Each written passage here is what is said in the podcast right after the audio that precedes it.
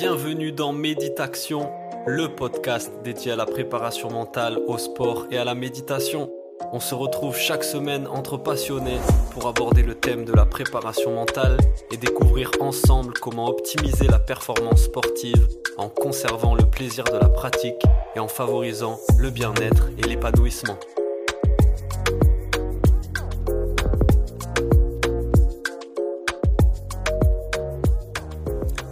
C'est parti, bonjour à toutes et à tous, bienvenue dans le podcast Méditation, le podcast dédié au sport, à la préparation mentale et à la méditation.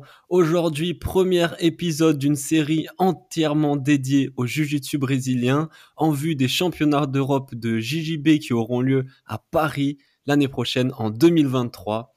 Et pour ce premier épisode, j'ai l'immense plaisir de recevoir Julius de Purple Belt Kitchen qui est naturopathe, spécialiste en nutrition, pratiquant de JJB depuis de nombreuses années. Il accompagne des sportifs, notamment dans les arts martiaux, autour de leur nutrition, afin de rester en bonne santé, de performer de façon saine et naturelle. Il nous donne plein de conseils sur Internet en matière de nutrition et de cuisine. C'est vraiment un plaisir de pouvoir échanger avec toi aujourd'hui, Julius. Salut, comment ça va déjà? Salut mm. Paul, bah écoute, euh, merci pour cette introduction, ça me fait très plaisir d'être là et merci que tu m'aies sollicité. Excellent, cool, j'ai plein de questions, très curieux de savoir ton avis sur euh, la préparation mentale, l'impact que peut avoir l'alimentation, le sommeil là-dedans. Voilà, plein de questions à te poser. Avant de rentrer dans le vif du sujet, est-ce que toi tu peux te présenter rapidement pour euh, ceux qui nous écoutent?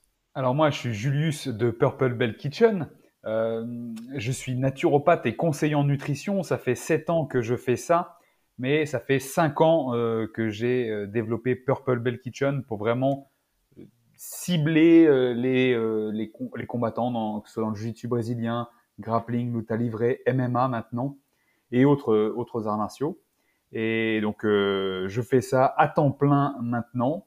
J'accompagne des sportifs aussi en dehors des arts, des arts martiaux et j'accompagne aussi des gens du quotidien euh, dans mon village en termes de, naturopathie, nutrition, santé, longévité. Yes, on va avoir le temps de développer sur cette question de la naturopathie, de la nutrition. Et juste euh, pour finir dans cette introduction, est-ce que tu peux revenir juste un peu sur ton parcours, notamment ton parcours en jiu-jitsu brésilien? Comment t'en es venu à pratiquer ce sport? Alors oui, par rapport au jiu-jitsu brésilien, ça fait, ça va faire exactement 12 ans que j'ai que j'ai débuté. Euh, et comment j'y suis venu En fait, on va dire que 10 ans avant que je commence, euh, j'avais vu les Pride, les combats au Pride au, Japon, mhm. et euh, je voyais des choses de, de, fou. Et les commentateurs disaient ah mais tel combattant fait du jiu-jitsu brésilien. Et dans ma tête, je me suis dit un jour j'en ferai. Un jour j'en ferai. Et moi, j'avais fait euh, pas mal de judo quand j'étais gamin. Ensuite, j'ai fait d'autres sports de combat, euh, kickboxing, j'ai fait un peu de muay thai. Et puis, euh, en ayant repris le judo, une fois, on m'a dit, bah tiens, il y a un club de jiu-jitsu brésilien dans le village d'à côté. J'y suis allé, j'ai arrêté le judo et maintenant, ça fait 12 ans que je fais du jiu-jitsu brésilien. 12 ans, yes. Est-ce que tu es toujours purple belt? Non, non, maintenant, je suis, enfin, je suis ceinture noire, black belt, ah. donc depuis, ça va faire 9 mois. c'est mhm. mon, mon, professeur Salah Mezoud qui m'a remis la ceinture noire. Mais effectivement, le jour où j'ai lancé euh, Purple Belt Kitchen, j'étais Purple Belt. Et euh, peut-être que sur le coup, j'aurais peut-être dû appeler ça avec un autre nom, parce que maintenant, s'il faut que je change la marque, c'est pas gagné. non, génial. Ben écoute, félicitations pour ta black belt, en tout cas, ça fait plaisir. on va du coup rentrer un peu dans la dimension mentale, préparation mentale, tout ce qu'il y a derrière un peu le physique et euh, voir comment ça peut booster ou perturber la performance. Mmh. Euh, pour commencer à parler de ça, j'aimerais savoir, à côté de l'aspect physique, purement physique, toi, qu'est-ce que ça t'a apporté le jiu-jitsu brésilien? Moi, le jiu-jitsu brésilien, en premier, ça m'a apporté un exutoire. Je mmh. pense quelque chose pour me défouler. Au début, c'était vraiment, euh, comme on peut voir chez beaucoup de sportifs du dimanche, tu sais, des gens te disent oui, j'aime ce sport, mais au final, ce qu'ils aiment, c'est se défouler. Ils ont envie, euh, en fin de journée, d'aller euh, au sport et de transpirer, d'être essoufflé, de se faire mal et d'être lessivé. Et, bien sûr, je trouve que c'est pas un bon repère dans le terme de progression, parce qu'être lessivé, au final, c'est se défouler, mais pas progresser. Les gens vont Mhm. considérer qu'une bonne séance de sport, c'est quand ils sont complètement défoncés à la fin. Alors euh, que je, je suis pas tout à fait d'accord. Mais voilà, pour moi, au début, le jiu-jitsu brésilien, ça m'appelait un, ça m'apportait un exutoire par- parce que j'avais un, un métier euh, relativement sédentaire. Et euh, je suis quelqu'un qui aime bien aussi m'exprimer physiquement, ça a toujours été. Donc ça, Mhm. c'est ce que ça m'a apporté en premier. Me défouler. Après, voilà, tu, tu gagnes. Enfin, j'ai gagné aussi euh, en confiance en moi. Euh, j'ai gagné en dehors de l'aspect mental. hein. J'ai gagné aussi euh, des fractures, euh, des blessures et autre chose. Mais malgré ça, ça, ça a renforcé ma détermination. Tu vois? Mhm. Parce qu'en Ouais. fait, tellement accroché que tu as beau être blessé, tu te dis comment je peux faire malgré la blessure pour aller m'entraîner? Mhm. Et c'est le principe de l'antifragilité avec lequel je parlais euh, avec Pierre Dufresne. Ah Oui, oui, bah, tout à fait. Bah, Pierre, c'est, c'est, c'est, c'est comme mon frère, hein. lui, euh, je le connais de- depuis plusieurs années, oui, oui. Effectivement. Euh, Et d'ailleurs, j'ai fait évoluer mon, ju- mon jiu-jitsu brésilien, euh, on va dire, grâce à mes blessures. Euh, grâce à mes blessures. Alors, je vais pas te dire que j'ai eu 15 000 blessures, mais il suffit d'avoir quelques doigts pétés pour, ben, avoir, euh, pour pouvoir changer, changer ton grip. Euh, donc, ça change forcément le game euh, avec lequel tu joues. Si tu faisais de la spider, euh, spider guard ben, et que tu as les doigts pétés, ben, là, faut peut-être un peu oublier. Après, voilà, j'ai eu un genou. Ben, le genou, ben, après, tu vas éviter de la Delariva. Tu, tu vois, c'est vraiment. J'ai fait évoluer comme ça, malgré les blessures mais je me suis jamais arrêté. Ouais, c'est top de voir comment, au, au contraire, ça a représenté une opportunité d'évoluer dans ton sport et de grandir dans ton sport, ou en tout cas de sortir de la boîte dans laquelle tu étais, de t'en décaler un peu et de trouver des nouvelles ouvertures. Oui, tout à fait. Et moi, j'hallucine. C'est quand quelqu'un dit Ah, je suis blessé, c'est fini pour six mois. Alors, moi, j'hallucine. Hmm. Que ce soit pour le jiu-jitsu brésilien ou autre chose. Je veux dire, à part si le gars est tétraplégique, je vois pas comment il peut arrêter de stimuler son corps. Mhm. On a quand même euh, deux bras, deux jambes, euh, un tronc. Enfin, je veux dire, tu, tu, tu même si tu, fais une, tu te pètes une main, je veux dire, tu as quand même tout le reste du corps à bouger. Et il n'y a pas que la muscu, ni le jujitsu brésilien. Je veux dire, en attendant de récupérer, il faut aussi prendre du recul, visualiser l'ensemble, dé- déceler ses points faibles et se dire, OK, profiter de cette séquence de, de, de repos forcé suite à une blessure pour travailler sur ses points faibles. Et en fait, quand tu reviens, tu reviens plus fort. Mhm. C'est ça, en fait. hein. Et, et à chaque fois que je me suis blessé, et comme je dis, j'ai pas été non plus blessé des milliers de fois, hein, mais à chaque fois que j'ai été blessé, je me suis toujours dit, OK, ça fait chier sur le moment, mais après, comment je peux revenir encore plus fort? Et, et l'exemple même, 2000 fin 2019, je me fais opérer du genou, ligament croisé et ménisque. On me disait, bah, tu verras, il faudra au moins six mois avant de remonter sur le tatami et euh, je sais pas combien de temps avant de faire les compétitions. Moi, quatre mois après, j'étais sur les tatamis. Euh, et euh, je suis revenu, je sais, plus fort que je ne l'étais avant. En Mhm. termes de, déjà, mental, de physique, parce que j'avais travaillé sur des points faibles. Euh, mais ça, après, c'est un état d'esprit. Ouais. C'est un état d'esprit. C'est l'état d'esprit dans lequel on, se- on- on se met. Et je parle de ça aussi parce qu'on est vraiment sur ce podcast aussi dédié à, à la préparation mentale et au conditionnement mental. Je te parle de cette. Alors, je dérive sur ma personne, mais quand j'ai été blessé euh, au genou et que je savais que j'allais me faire opérer, c'est moi qui ai pris la décision de l'opération.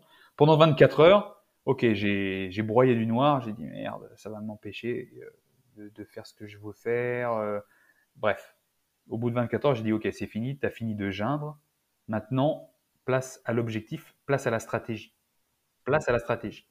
Et je me suis fixé un objectif de travailler sur les points faibles, travailler telle ou telle chose, profiter de cette convalescence pour renforcer certains, certains, certains domaines, que ce soit physique ou mental, bien évidemment. Et ensuite, j'ai visualisé, j'ai pratiqué beaucoup de visualisation sur un, en première partie, la réussite de l'opération, parce que forcément, il peut toujours y Mhm. avoir un, un échec. Et moi, je visualisais que l'opération était un total succès. Une fois que je suis sorti de l'opération, moi, je, chaque jour, ben, tu sais, c'est simple. hein. Quand tu as ta jambe immobilisée, euh, et que tu es assis dans le canapé, qu'est-ce que je faisais? Ben, Je fermais les yeux et je me représentais mon ligament en train de se ressouder. Mais j'y croyais dur comme fer. Et en fait, le ligament, c'était, enfin moi, j'étais le ligament, quoi, tu vois. J'étais Mhm. en train de me, de m'accrocher là où on m'avait agrafé et tout. Je me visualisais comme ça. Excellent. Il y, a, il y, a, plein de choses hyper intéressantes dans ce que tu dis. Déjà, le fait, euh, dans un premier temps, d'accepter toutes les émotions négatives que ça peut nous procurer. Euh, le, le, le, fait de se blesser. Pendant, toi, tu dis 24 heures. Au moins s'accorder ce temps-là en se disant, on va pas fuir les émotions négatives. On a souvent tendance à le faire en disant, OK, j'ai droit d'être triste, j'ai droit de bader. On va bien, on va bien bader pendant 24 heures ou pendant une journée. Et une fois qu'on aura ben, relâché cette émotion-là, que ce soit la colère, la tristesse, euh, voilà, ce qui, ce qui vient, on passe à la partie stratégique. Et maintenant, comment on fait? Quelles sont les opportunités? On essaye de penser euh, out the box, un peu comme on dit, de voir qu'est-ce qu'on peut faire pour, euh, pour ben, revenir et même peut-être progresser et développer d'autres capacités. La visualisation aussi, hyper important euh, hyper intéressant cet exercice de se visualiser en train de guérir et peut-être même aussi en train de repratiquer son sport. Euh, et, et, et, pour ça aussi, il y a quelque chose qui est souvent recommandé pour les sportifs qui se blessent, c'est de continuer à, si c'est possible, aller au club, aller au dojo, aller au match pour voir, parce que notre cerveau, il voit et la, les questions de plasticité neuronale, de circuits neuronaux, ils font que le fait qu'on voit, qu'on ait ces, ces, visions ces, de, du sport, ça aide vachement à conserver notre niveau, enfin à développer le jeu aussi. Et ça, tu vois, Paul, c'est quelque chose qui, toi, à ton niveau, à mon niveau, mmh. parce qu'on se forme et on, va lire des, des, bouquins, des études qui parlent mmh. de neuroplasticité, parce que tu parles de neuroplasticité au commun des mortels, les gars, ils savent pas ce que c'est, quoi, tu vois. Mmh. Mais quand tu t'intéresses à ça, tu vois le pouvoir que ça a, justement cette visualisation. Je vais rebondir sur une étude qui avait été faite sur euh, des, des gens qui avaient eu le, le, bras ou la jambe plâtré. Et ils avaient demandé à. Il y avait un groupe euh, qui faisait rien, qui était juste plâtré. Et l'autre groupe euh, devait visualiser 30 minutes par jour un exercice de musculation travaillant la jambe qui était plâtrée, tu vois. Et en fait, au bout, euh, quand ils ont retiré le plâtre, les gens qui avaient eu la visualisation du travail musculaire avaient eu moins de pertes musculaires que les gens qui n'avaient pas fait la visualisation. C'est pour ça que cette importance, de, cette mise en condition mentale, ce, ce, travail de visualisation, de ressentir l'effort, d'aller à la salle, de se voir dedans, mmh Ouais, dans la même euh, retour d'expérience, bon là c'est plus un retour d'expérience qu'une recherche scientifique, Gordon Ryan disait qu'à un moment il avait une euh, blessure assez grave qui l'avait empêché de s'entraîner pendant des mois et des mois, mais tous les jours il était au dojo et il faisait que regarder, se mettre à la place des gars. Et euh, son jeu tactique avait été hyper amélioré, sa vision du jeu parce qu'il n'avait passé que euh, plusieurs mois à ne, faire que ça, visualiser le jeu, qu'est-ce que je ferais à sa place, et là, quelle erreur. Et en fait, ça l'avait fait vachement progresser sur ce niveau-là. Et même s'il avait peut-être euh, régressé au niveau de sa condition physique, il avait ça en plus et ça lui a servi énormément. Oui, mais ça, je mm. peux, je peux que rejoindre. Tu sais, euh, alors, je suis ceinture noire en jiu-jitsu brésilien. Les gens qui écoutent pourraient croire peut-être que je m'entraîne un peu comme tout le monde, deux, trois, quatre fois par semaine vais te dire, je m'entraîne une, en JJB une fois par semaine. Mhm. Et pas toutes les semaines, parce que je suis dans une zone isolée, j'ai pas toujours les moyens euh, pour aller m'entraîner à droite, à gauche. Mais donc, ça fait quatre ans que je m'entraîne un peu comme ça. Ça peut être euh, trois entraînements dans la semaine, ou après, ça peut être un entraînement en 15 jours ou trois semaines. Et euh, bien que je, profite de chaque entraînement physique avec les, partenaires qui, qui, sont de passage, sache que je mentalise beaucoup, je visualise beaucoup les techniques qui me sont propres, celles que ce qu'on appelle son jeu, mon propre jeu. Je me vois le faire. Des fois, je m'isole euh, et j'y pense. Euh, et aussi, des fois, ben, je vais faire euh, le, le jujitsu YouTube, tu vois. Mmh et je vais mmh mettre la même technique. Je vais m'asseoir et je vais la mettre en boucle. Et je vais la mettre en boucle. Et, mais je parle, je parle pas de 15 techniques qu'on va regarder en boucle, tu vois. C'est la même mmh technique qu'on va regarder en, boucle. Tu vois, c'est comme disait Bruce Lee. Il faut mieux se mhm. méfier du gars qui fait euh, dix 10 000 fois la même technique que 10 euh, 000 fois, enfin, que 10 000 techniques une fois. Tu vois, c'est, on se focalise sur une seule. Mhm. Et la fois où j'ai, la fois suivante où j'ai un partenaire qui passe, bah, tu peux être sûr qu'elle passe technique. Et en plus de la regarder, de regarder la vidéo, est-ce que tu fais ce travail de visualisation, par exemple les yeux fermés, où tu te représentes mentalement toi-même en train de faire cette technique? Tu fais ce travail-là aussi? Une fois que j'ai euh, une fois que j'ai absorbé le, contenu visuel, tu vois, à, répétition, mhm. après je, je ferme les yeux, je m'isole sans la vidéo et je me représente en train de le faire. Je me représente, j'essaie de ressentir le grip, tu vois, là où je pose mhm. les mains.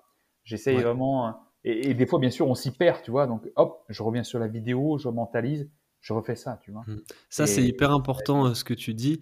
Dans le travail de visualisation, c'est hyper important d'y mettre le plus de sens possible, le sens dans le, dans, dans le sens des cinq sens. C'est-à-dire qu'on va y mettre du toucher, on va y mettre de la vue, on va même y mettre de l'odorat, du son, du goût. Et le fait de, de mettre tout ça dans son travail de visualisation, d'imagerie mentale, ça va la rendre d'autant plus réelle et d'autant plus puissante. Hmm. je peux, Hyper euh, intéressant. Et du coup, vu qu'on parle de l'entraînement, euh, pour toi, justement, avec quelle mentalité il faut aborder l'entraînement de Jiu-Jitsu quand on va à l'entraînement? Alors, avec quelle mentalité? Alors maintenant, je te, dis ça avec 12 ans de pratique, hein, maintenant. Mmh et j'ai qu'en fait, je vais reprendre des, enfin, c'est pas si c'est ces mots exacts, hein, mais c'est, pour moi, c'est un exemple dans le jiu-jitsu français, c'est Vincent de Guyenne, euh, qui, qui, qui s'était qualifié à, un moment donné d'éternel euh, étudiant. Tu vois? Et je pense que c'est avec cette mentalité qu'il faut venir, c'est apprendre. Euh, jamais croire qu'on maîtrise tout. C'est pas parce qu'on soumet ses partenaires d'entraînement qu'on sait tout. Oui, on est peut-être le champion de la salle, mais euh, le jiu-jitsu brésilien est tellement varié, il y a tellement de techniques, euh, il faudrait une vie entière pour étudier, maîtriser tout. Je pense que même une fois qu'on maîtriserait tout, il faudrait tout recommencer à zéro. Hmm. Voilà, il faut, je pense que comment aborder un entraînement, c'est aborder avec un esprit d'étudiant. Euh, et je vais te dire, c'est un peu comme, ce serait un peu comme pour tous les sports dans le sens où, euh, tu vois, je fais aussi de la musculation, et on va dire dans la musculation, on va, beaucoup vont se focaliser sur la charge, le poids qu'ils vont mettre sur la barre. Si je mets ça en perspective avec le jujitsu, le gars va se dire, ok, ben, je vais soumettre l'adversaire, mais euh, je pense qu'au final, il est plus intéressant de se pencher vers comment pratiquer une technique, utiliser ce qu'on fait pour apprendre une technique mais pas pour le, le, but final, tu vois, au final. C'est mhm. pratiquer, en anglais, ils disent un, skill, c'est une, une compétence, acquérir une compétence plutôt qu'une finalité, tu vois. La, la, mhm. soumission, ça n'est qu'une finalité de la bonne mise en place de tes techniques, au final, tu vois. Et le chemin est le but, euh, comme dirait ce bon vieux Bouddha. C'est ça, exactement. Bah, tu vois, euh, tu me parles de Bouddha, j'en ai un juste à côté de moi là. Euh, mais euh, et, c'est pareil par rapport à la musculation, euh, mhm.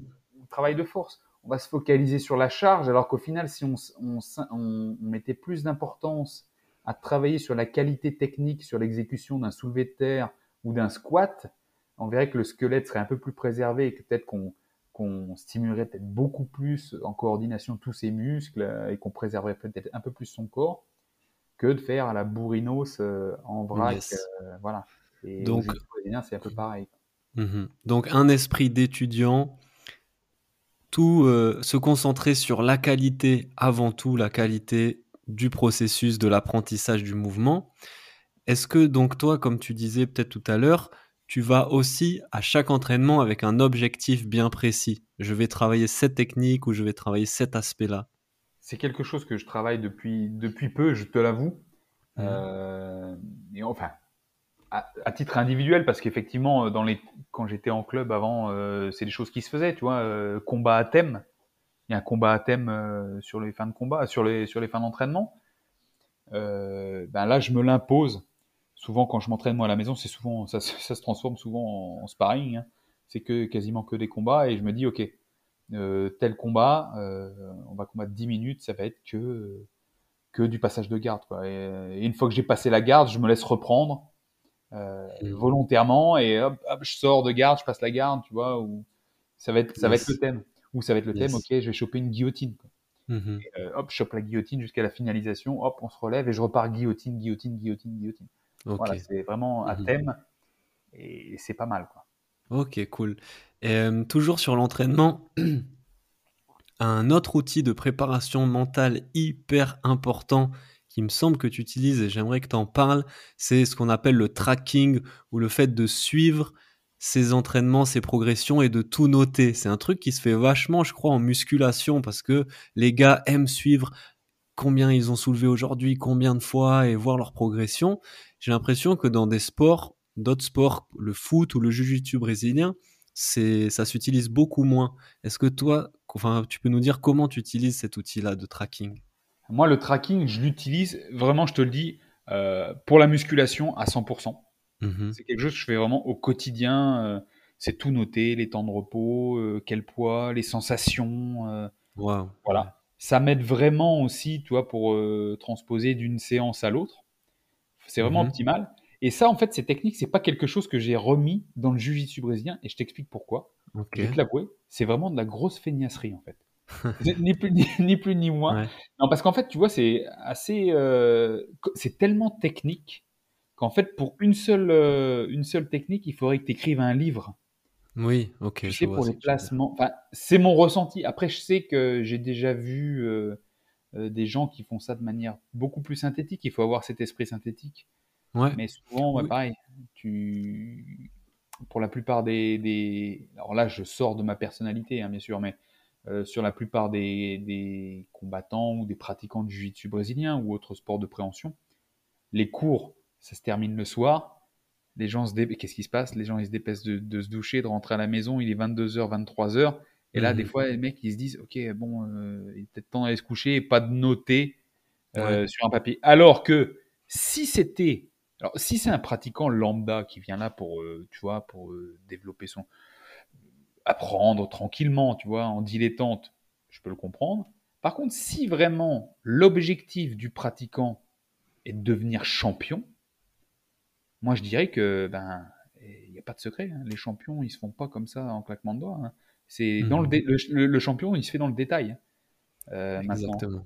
le champion se fait dans le détail. Donc, euh, si t'as, je dirais que celui qui a vraiment envie de devenir un champion euh, à son niveau, bah, prendre le temps de, de traquer ses entraînements, euh, Mhm. ça peut valoir de le devenir un champion ou tout simplement de progresser, d'optimiser, d'optimiser sa performance. Il y a des petits outils comme ça. Et comme tu le disais, on peut peut-être commencer très simplement en notant avant d'aller à l'entraînement, j'ai envie de travailler telle technique et voir en rentrant de l'entraînement, est-ce que j'ai réussi à être concentré sur cette technique? Quel a été euh, le point positif? Quel a été l'axe d'amélioration? Tu vois, deux, trois, quatre colonnes. On peut commencer par ça et ça nous met euh, du coup dans cette, euh, bah, dans cette mentalité, dans cet état d'esprit, ensuite d'être plus présent à l'entraînement et euh, dans ce qu'on fait dans notre sport.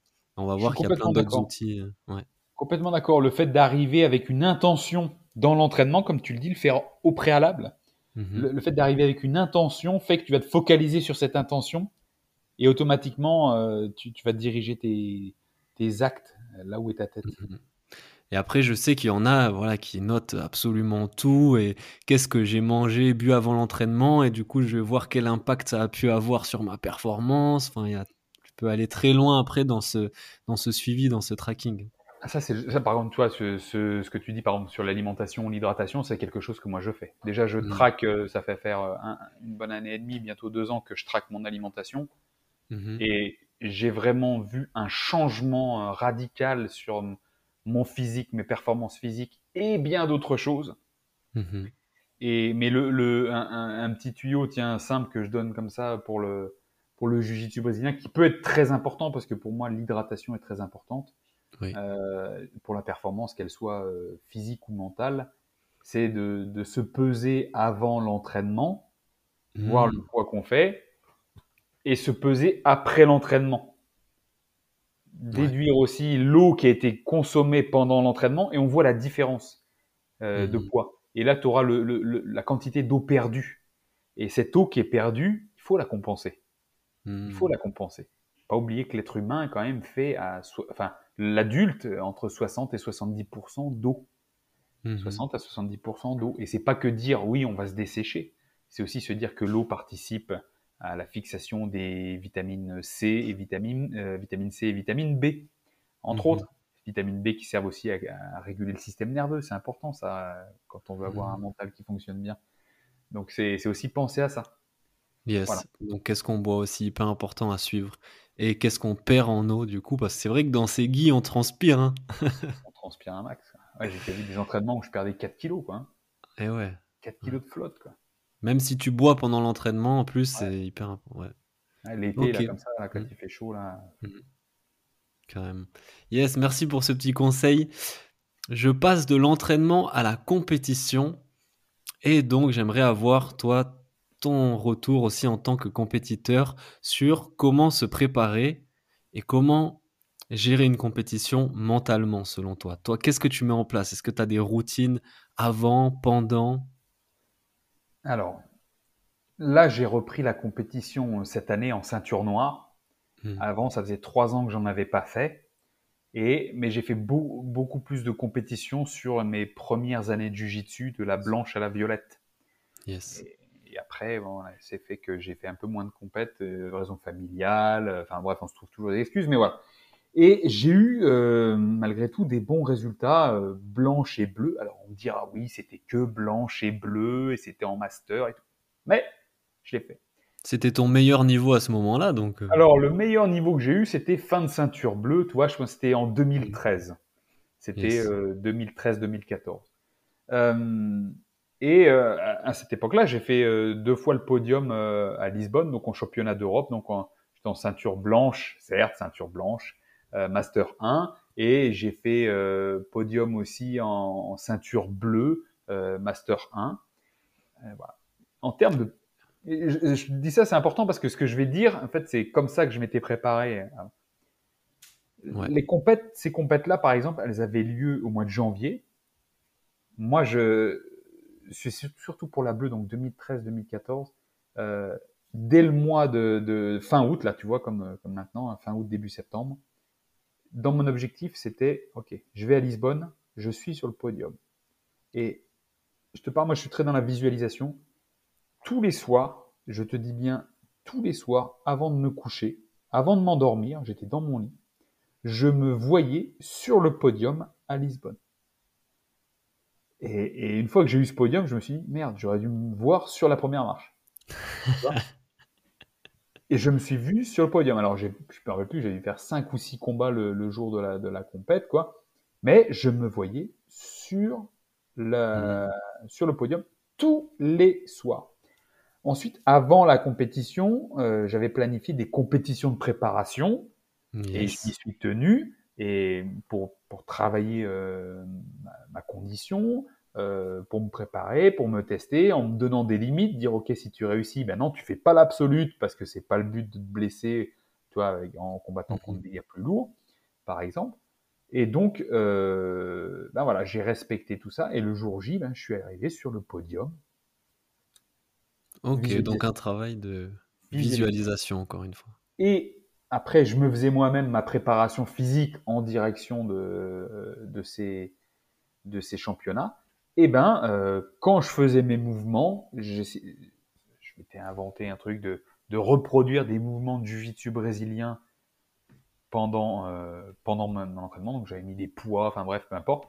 Et je me visualisais en train de faire ces mouvements pendant la compète. Quoi. Ben, forcément, pendant la compète, je me suis retrouvé dans ces situations. Mhm. Ouais, c'est l'histoire d'intention aussi. Je pense que tout ça, ça, ça véhicule des, des choses. Euh, et donc, ben voilà, moi, je me voyais sur le podium, je me voyais prêt euh, physiquement. Voilà. Après, pour d'autres Cool. préparations à d'autres compétitions, euh, il y a des, des fois où je, je, je vais dans une compétition et je sais que je me dis, ok, je vais faire de la gogo plata. C'est un truc, c'est le truc qui sort. Voilà, bref. Et ben, en compétition, je te sors une gogo plata, quoi. Mais je la visualise, ça fait 48 heures avant la, avant la compète. Mhm. C'est ça. Ouais, tu te Et conditionnes. C'est ça, exactement. Euh, et ça, j'ai remarqué, je peux le faire à distance, disons, allez, 3-4 mois avant la compète. Alors après, c'est du, Mhm. tu vois, c'est du marteau-thérapie. Tu vois, je me répète, je me conditionne Ouais. tous les jours, tous les jours, tous les jours. Ou c'est quelque chose que je peux faire 2-3 jours avant, mais pendant 2-3 jours avant, ça va être euh, là dans ma tête. ça va faire, tu sais, comme le cœur qui bat et papa, papa, Mhm, papa. mhm. Et je l'ai devant les yeux. Mhm. Et pour un- un- sur un- une durée plus courte, j'étais au championnat de France euh, de JJB au mois, de- au mois de juin. D'ailleurs, un Ouais. super, une super organisation par la CFJJB. Et, et j'ai eu, euh, j'ai réussi à monter sur le podium en nogi, en ceinture Mhm. noire. Et juste avant la compète, la- la- le combat, la demi-finale, j'étais pumpé à mort et je me suis dit, lui, je vais faire ça, ça, et je vais, je vais me retrouver dans son dos. Mhm. Et ça s'est passé exactement comme ça. Mais j'ai juste visualisé que je prenais le dos, j'ai pas visualisé, pas visualisé de finalisation. Ce que j'aurais peut-être dû faire, j'aurais peut-être Mhm. gagné. Du coup, j'ai perdu. Yeah, mais c'est hyper intéressant parce que donc là tu, tu abordes cette question de la visualisation et encore une fois d'avoir une intention et il n'y a rien de magique là-dedans, c'est juste qu'on conditionne notre cerveau à être concentré sur un geste particulier, une situation particulière et ça va, ça va nous aider dans l'exécution forcément. Et une deuxième chose, un deuxième outil de préparation mentale qui est hyper important, parfois on, on ne pense que euh, à visualisation, méditation, tout ça, mais la planification, c'est un truc qui est hyper important aussi. Et c'est vrai que préparer une compétition, c'est préparer, encore une fois, en amont tous les détails, c'est-à-dire euh, qu'est-ce que je mets en place, qu'est-ce que je, comment je me prépare à cette compétition? Techniquement, physiquement, mentalement. J'écris ça, je fais un suivi. Et tout ce travail-là de planification et de suivi, encore, c'est un travail qui peut être hyper intéressant, hyper bénéfique pour booster nos performances. Ouais, je suis complètement. Je peux que rejoindre, euh, te rejoindre là-dessus. Tu sais, c'est aussi mon boulot euh, de, de planifier euh, des stratégies, puisque tu sais que Mhm. je suis naturopathe, je suis conseiller en nutrition et j'accompagne des athlètes pour qu'ils soient au poids pour une compète ou pour qu'ils soient à leur pic de performance. Donc, dès qu'on on commence un suivi, ok, on, on connaît l'objectif et on sait comment, on sait ce qu'il va falloir faire. J'établis une stratégie en, cor- un- en- bon accord avec l'athlète. Et ben voilà, il faut faire ça. À tel moment, il faut faire ça. Il faut faire ça. Il faut toujours penser que le but, c'est ça. Voilà. Et on adapte au fur et à mesure, mais on perd pas de- de l'objectif de vue. Mais effectivement, si on respecte pas la stratégie, ça se passera pas forcément comme prévu. Ouais, il y a la discipline après. C'est pour ça que c'est intéressant de- de- d'être entouré d'un préparateur physique, d'un préparateur mental, d'un naturopathe, d'un accompagnement en fait d'une personne qui a étudié ça, qui a lu, qui l'a pratiqué, qui l'a expérimenté et donc qui peut vous guider sur ce chemin-là en vous disant voilà, tel est le protocole, on va en fonction de ton objectif, on va travailler comme ça, le plan ça va être ça. La planification, elle est hyper importante aussi. Une dernière chose sur la compétition, euh, il y a pas longtemps, je faisais un petit sondage sur euh, Instagram pour savoir comment les gens euh, qui me suivaient, dont pas mal font du jiu-jitsu brésilien, se sentent le jour J. Et t'en as pas mal qui disaient qu'ils étaient ben, un peu perturbés ou secoués par des émotions, par le stress, ils se sentaient un peu débordés et tout ça. Euh, toi, qu'est-ce que tu conseillerais pour maintenir un état de calme et de concentration optimale, de, séné- de sérénité euh, pendant une compétition? J'ai j'ai pas de pilule magique. La Mhm. pilule magique, c'est en fait, c'est d'aller en compète, faire de la Ouais. compète, faire en sorte que ça devienne une habitude. Mhm. Et quand ça devient une habitude, après, euh, c'est comme quand tu te lèves le matin, tu stresses pas parce que tu vas commencer ta journée, tu vas faire ta journée. Tu as l'habitude d'aller en compète, c'est ta journée, c'est ta journée. Et c'est facile à dire, hein, bien sûr. hein. On dit, ah merde, euh, s'il faut faire des compètes toute l'année euh, pour être à l'aise. Mais euh, je vais te dire, j'avais moi mon premier combat en ceinture noire en compétition, je l'ai fait donc en avril euh, 2022, donc cette année contre Kenji. C'était Matsushima. Et après le combat, je, moi, tu sais, alors, il m'a mis la dose. Hein, et Mhm. j'aime bien euh, aller voir mes adversaires après et leur demander un, un conseil, tu vois, pour que moi aussi je progresse. Et Un m'a dit- feedback un hyper feedback, important aussi. euh, qu'il puisse me donner un conseil euh, que, lui, que lui aurait pu retirer aussi. Et il m'a dit, tu sais, la première année ceinture noire, c'est très difficile, mais pour que ça devienne facile, fais de la compète. Mhm. Voilà, Ok, fais de la compète, fais de la compète.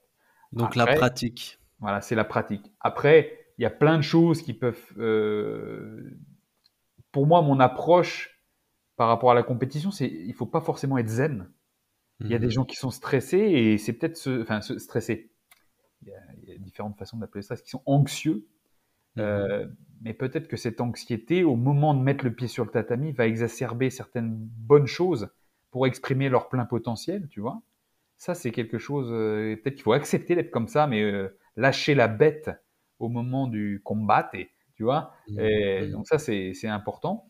Euh, moi, je suis perso, quand j'arrive en compète, moi, je suis, je suis zen, quoi. Je suis, mmh moi, je me, je me mets la petite, enfin, ma musique dans la tête. J'ai pas d'écouteurs ni rien hein, quand je suis en compète. Je suis comme ça, je parle avec les gars, et voilà.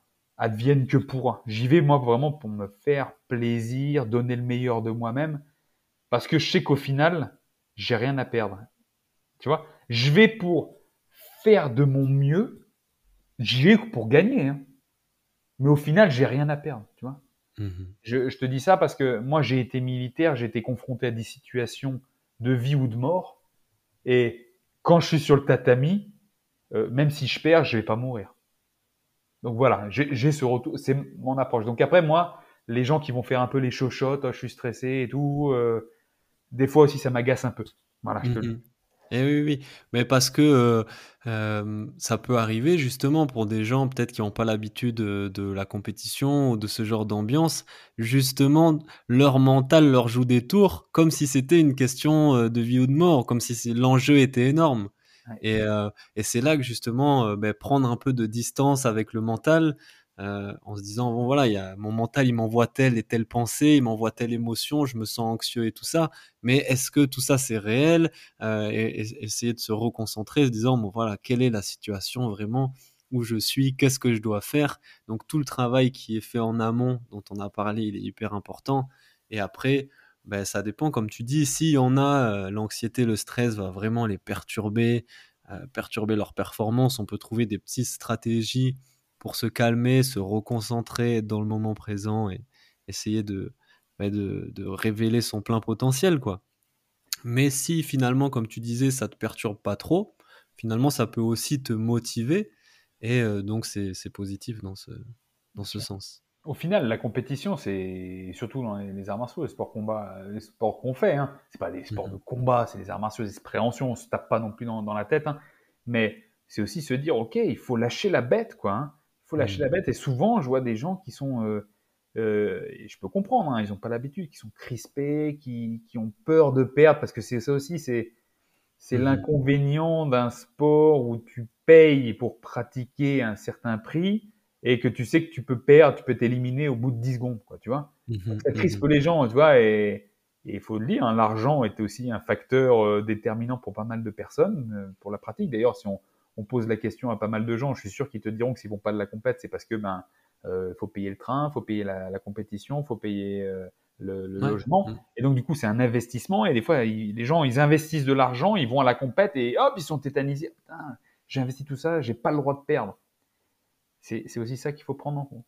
Après, en parallèle, dans le cadre de la préparation à la compétition. Et je dis ça avec toute l'humilité parce que je ne suis pas non plus un grand compétiteur. Hein. Bien sûr, il faut remettre toutes les, choses à leur place. Hein. Il, y a, il, y a, des gens en France qui sont, qui sont des grands compétiteurs et je, je, ne me considère pas comme eux et tout respect à eux. D'accord? Il mhm. faut remettre les choses à leur place. Mais dans la préparation aussi pour la compétition, c'est savoir comment on s'entraîne. Sur le tatami, est-ce que quand on fait des combats euh, en préparant une compétition, on combat avec l'intention de de la compétition. Tu vois ce que je veux dire? C'est mhm.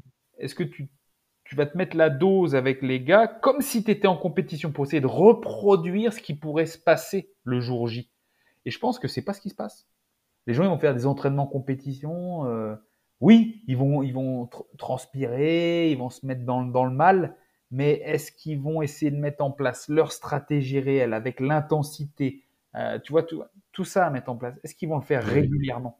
Et je pense qu'en s'exposant à beaucoup de répétitions euh, de ce genre de combat, ils arriveront beaucoup plus préparés euh, le jour J, je pense. Et oui, forcément, parce que tu connais déjà l'intensité euh, que ça demande et la réalité que, que, ça demande un combat en compétition. Donc forcément, après, tu, tu sais mieux comment le préparer.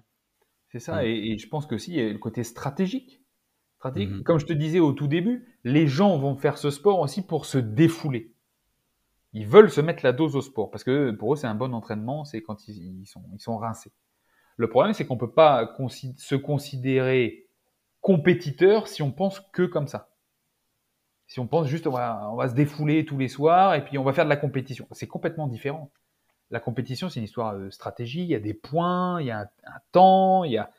Donc, si tu veux être au top à la compétition, il faut prendre les paramètres que sont le temps de combat, euh, les points, les avantages, et tout ça le ramener à ton entraînement et te dire que quand tu t'entraînes, il faut que tu vises aussi la stratégie que tu mettras en place le jour de la compétition. Ça, c'est avoir l'esprit compétiteur, quand, je mhm. pense, hein, quand tu prépares une compétition. Mais évidemment, quand tu vas t'entraîner, euh, tu as envie de te défouler et tout, tu vas pas dans tous les sens, tu vas pas non plus euh, ok, bloquer le gars et attendre de faire juste un renversement à 10 mhm. secondes de la fin pour marquer les points.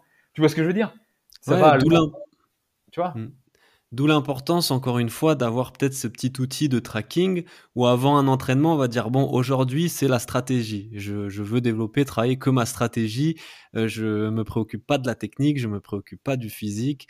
Je me concentre sur ça. Et un autre entraînement, ah là, je veux travailler cette technique spécifiquement que j'espère euh, pouvoir euh, mettre en place en compétition. Et donc, le fait, finalement, comment se préparer au mieux à une compétition, j'ai l'impression qu'on arrive à bah, c'est l'entraînement, c'est tout le travail qui est en amont. Et comment éliminer peut-être le stress, l'appréhension le jour J bah, C'est en faisant tout ce travail et en allant chercher tous ces petits détails dont on est en train de parler. Bah, on est complètement, je suis complètement d'accord. Mmh. C'est la planification, l'organisation de ton entraînement, euh, essayer de reproduire ce qui pourrait se passer le jour J. Et je te, parle, comme je te disais, j'étais ancien militaire. Euh, quand on fait des entraînements, eh ben on fait des entraînements au plus proche du réel. Parce que le mmh. jour J, ben voilà, et même si le jour J, il y a les trucs qui sont en vrai, quoi, mmh. ben tu as quand même drillé, on disait la même chose à l'armée, hein, du drill, du drill tactique, du drill technique, c'est la même chose. Et tu répètes, tu répètes, tu répètes avec l'intensité, avec la ferme intention de réussir. Euh, et je pense que c'est la même chose qui, doit, qui devrait se passer pour, pour le jiu-jitsu brésilien et tous les sports au final. Hein. Ouais, ouais. Énorme, excellent. Mais on a bien euh, couvert cette question de l'entraînement, de la préparation et de la compétition. Maintenant, j'aimerais qu'on aille un peu sur euh, nos domaines de prédilection, qui sont euh, l'alimentation pour toi et la méditation de mon côté. Mmh. Et à travers la dimension mentale. Je ne sais pas si on t'a déjà posé cette question, mais moi je me la pose. Quelle est l'influence de l'alimentation sur le mental? À quel point en fait l'alimentation a l'influence notre mental? Et du coup ben, comment ça marche? Est-ce que c'est hormonal? Est-ce que c'est les nutriments, les minéraux qui agissent? Voilà. Je vais prêcher pour ma, pour, ma paroisse. Je vais te dire alimentation de merde, idée de merde. Voilà, c'est aussi mmh. simple que ça. C'est aussi simple que ça. Tu sais, euh, on est ce qu'on mange. On est ce qu'on mange. Nos cellules elle se développe, euh, nos gènes s'adaptent en fonction de ce qu'on va lui donner. Si mhm. tu lui, donnes, tu lui donnes les, bons aliments, les bons nutriments, il va performer au mieux, que ce soit physiquement ou mentalement. Euh, si tu apportes les bonnes briques à ton cerveau, ton cerveau va fonctionner de manière optimale. Mhm. Voilà, après, notre cerveau a besoin justement d'énormément de calories, il pompe vachement d'énergie dans notre alimentation. C'est ça Oui, oui, et on sous-estime ça, tu vois. Le, le, cerveau va consommer, on va dire, 20% de tes calories quotidiennes, 25% mmh. à 30% de ton glucose quotidien. Alors que c'est une euh, petite partie euh, comparée à la taille de mon corps. Ça représente 10% de ton poids, quoi. Enfin, même pas 10% de ton poids, tu vois. Et ça consomme tout ça en, calories, en, énergie, en glucose. C'est énorme. Et, et souvent, c'est ce que je vais dire, euh, la base de la pyramide nutritionnelle, c'est l'importance de l'apport calorique. Mhm. C'est la base. On va dire, on va se représenter cette, cette, pyramide de la nutrition. À la base, c'est les calories. Pourquoi? Parce qu'en fait, euh, les calories, c'est l'énergie. L'énergie, ce sont les calories. C'est à partir de mhm. ces calories euh, contenu dans les aliments qu'on mange, qu'on va produire l'énergie. Donc ça, c'est la base. Il faut avoir déjà assez d'énergie. Une fois qu'on apporte assez d'énergie dans son corps et qu'on veut soigner un peu son alimentation, euh, que ce soit pour avoir un physique, le côté esthétique, un physique performant, endurant, un cerveau qui fonctionne bien, un bon renouvellement cellulaire. Il faut avoir une bonne répartition en macronutriments. Les macronutriments sont les protéines, glucides et lipides. Mhm. Euh, si on regarde toi le comment de comment est constitué le corps, euh, ben, le corps euh, principalement c'est des protes quoi. les muscles sont des protéines, qu'on le veuille ou non, les tendons, ben il va y avoir des protéines. Le cerveau, lui par contre, il est fait principalement de graisse et d'eau. Ah. De graisse et d'eau. Donc tu vois tout à l'heure je parlais d'hydratation, c'est important d'avoir d'être assez hydraté. D'ailleurs, euh, je sais plus, il y avait pareil une étude qui montrait que 2% euh, de déshydratation, c'était 20% euh, de, de, moins bonne performance, qu'elle soit physique ou mentale. Mmh tu vois, donc mmh l'importance de l'hydratation. Le, cerveau est constitué d'eau et de graisse, d'acide gras. Ok. Donc, les, donc, là, moi, là, je pars sur un truc, je, il n'y a rien de scientifique derrière. Les oméga 3, c'est des bonnes graisses, on dit souvent. Si je me trompe pas, tu m'arrêtes tout de suite si je me trompe. Hein. Les oméga 3, c'est des bonnes graisses. Et, il me semble que dans le poisson, il y en a pas mal. Et quand j'étais petit, on me disait mange du poisson, c'est bon pour ton cerveau. Ah, quand tu étais petit, euh, et moi aussi quand j'étais gamin, personne n'avait encore trop ces notions d'oméga 3 ou pas. Et, je vais tout de suite rebondir sur l'histoire, la notion de bonne graisse. Je vais te mmh. dire qu'au final, il n'y a pas de bonne graisse ni de mauvaise graisse. Le mm. tout réside dans l'équilibre. C'est comme tout. Mais effectivement, on, tirera plus de bénéfices à consommer des acides gras oméga 3 que euh, des acides gras trans qui sont dans les produits transformés, bien évidemment. Donc les oméga 3, c'est des bons aliments pour nourrir notre cerveau, justement? Alors, les aliments dans lesquels on trouve les oméga 3, principalement les petits poissons gras, il y a d'autres mm. aliments qui vont être plus végétaux aussi, hein, ce sont des aliments qui peuvent être bien bénéfiques pour le fonctionnement cérébral. Mmh. Mais pas uniquement, qui seront aussi bénéfiques pour la circulation sanguine, euh, voilà, et, plein d'autres choses, bien sûr. Mais dans le cadre présent, on parle de, performance cognitive, de gestion du stress, donc du cerveau. Hein. Oui, mmh. oui, les oméga 3, on peut dire que c'est le complément euh, du cerveau. Yes, excellent. Et ça, ça rejoint, c'est très physique, mais c'est très mental aussi. Mais parfois, on mange et ce qu'on mange, ça nous fatigue. Et du coup, quand tu es en recherche de performance, c'est hyper important de manger, mais de pas se sentir fatigué derrière par euh, la digestion ou voilà ce qui se passe, je sais pas exactement. Euh, peut-être encore, enfin, surtout à l'entraînement, ce que tu manges avant d'aller à l'entraînement, ce que tu manges avant la compétition va être hyper important pour te mettre dans de bonnes dispositions, te sentir, avoir l'énergie nécessaire, mais euh, pas cette fatigue là qui va, qui va te plomber, qui va, qui va t'empêcher de performer en fait. Ouais, ce que tu décris en gros, c'est ce qu'on appelle la fatigue digestive? Hmm. Et la fatigue digestive, tu sais, c'est quelque chose de très individuel. Ça va dépendre de, euh, de la personne, de, déjà si elle a des, quelle est son histoire, son historique de santé, euh, ses habitudes alimentaires? Est-ce qu'elle a des intolérances, des allergies? Est-ce qu'elle fait des mélanges d'aliments qui ne lui convient pas à, elle, cette, personne? Ça, c'est ce que vous appelez le terrain en naturopathie, c'est ça? Ah, C'est pas forcément. Ouais, on va, on peut, on peut dire ça comme ça, quoi. Tu vois, on va essayer de, définir euh, le, terrain de la personne. En, hmm. gros, moi, je vais te dire, euh, je n'appelle pas ça comme ça. Je fais mon enquête. Ouais. Je fais mon enquête pour vraiment mmh. individualiser mes conseils et vraiment cerner la personne. On va vraiment cerner la personne. Peu importe comment on appelle les choses, tu vois, au final, c'est, c'est d'individualiser les conseils. Et donc, pour revenir à cette digestion qui peut être ralentie, il faut bien te dire que la digestion à proprement parler va représenter, va nécessiter quelque chose comme 60% de ton énergie. C'est-à-dire que alors, on dit 60%, ça peut être plus, ça peut être moins en fonction de ce que tu manges, mais 60% de ton énergie. Donc, le midi, tu manges, euh, après le repas, dès que la digestion est lancée, ton corps va mobiliser ses ressources pour digérer. Qu'est-ce que ça veut dire mobiliser ses ressources? Ben, Ni plus ni moins, il va rediriger du sang, des nutriments vers l'appareil digestif, donc vers l'estomac, vers mmh. le, euh, le foie, le pancréas, les intestins, pour que ces organes fonctionnent de manière optimale, pour que la digestion soit optimale, pour qu'on puisse digérer et surtout assimiler les nutriments, extraire les nutriments de l'alimentation, les envoyer dans les cellules et oh. éliminer euh, les déchets. Tu vois?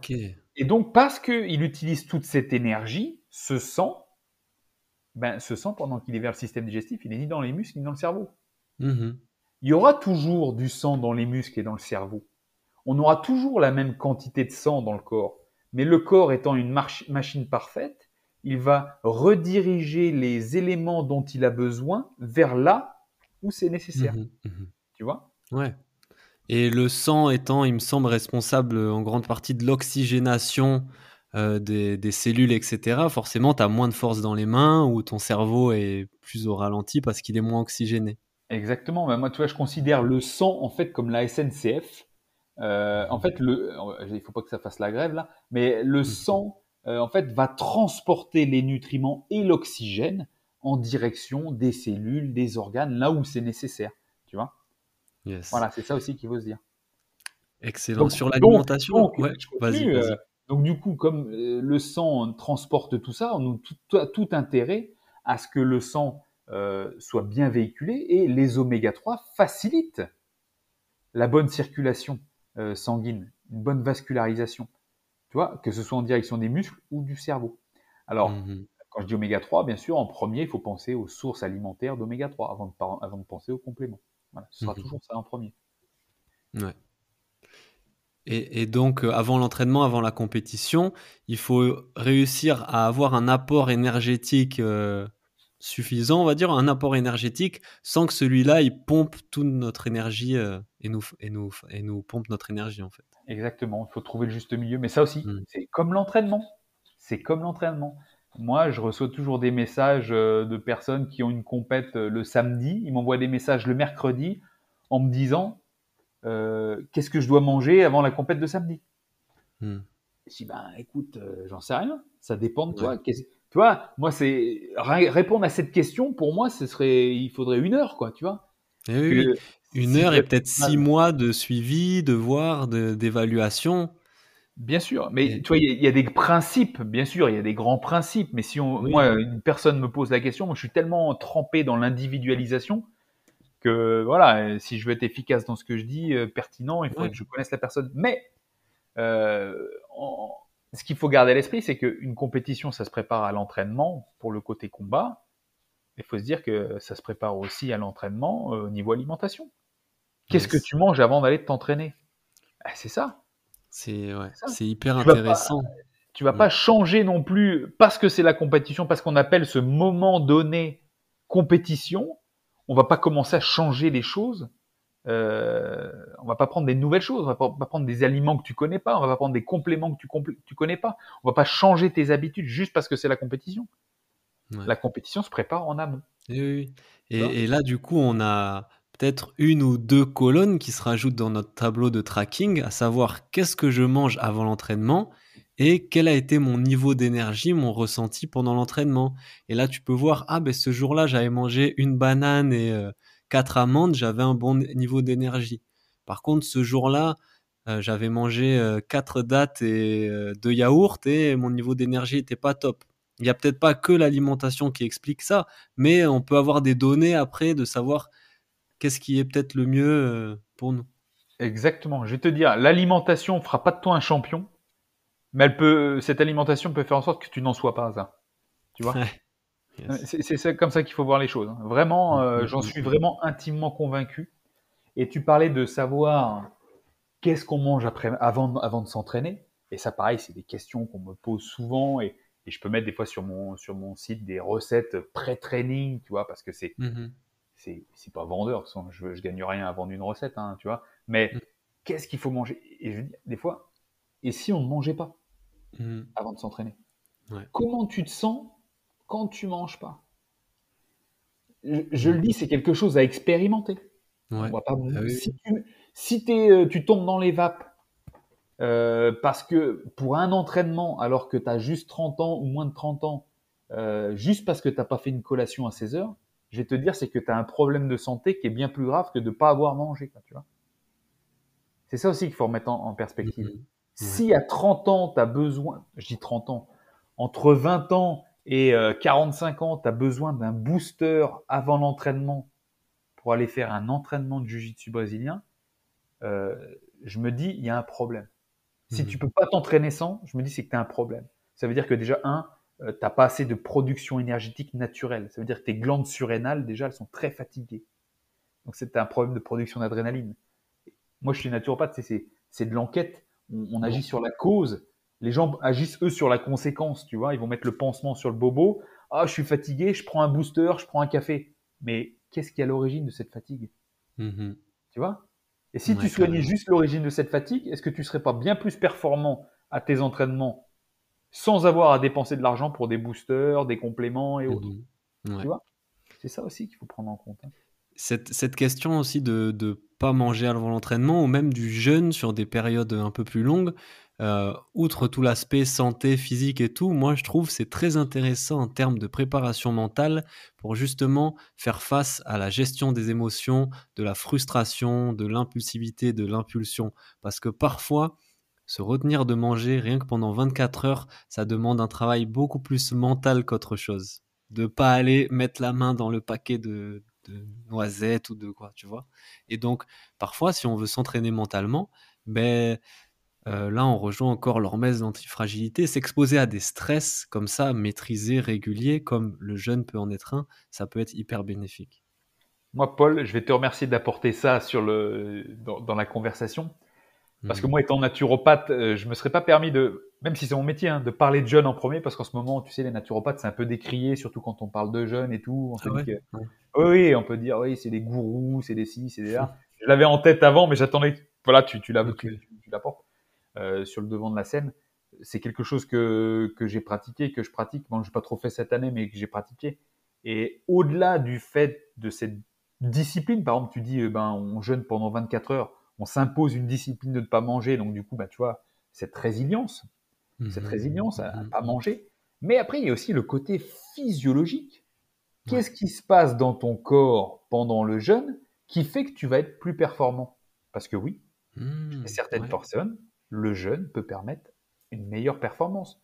Alors, euh, il y a performance et performance. Euh, je te dis pas que tu vas être un, un pro euh, sur des trucs explosifs à répétition, mais tu peux bien performer. Moi, je te donne mon cas personnel. J'ai déjà jeûné pendant trois jours en m'entraînant tous les jours et en finissant trois jours de jeûne par une heure et demie de sparring.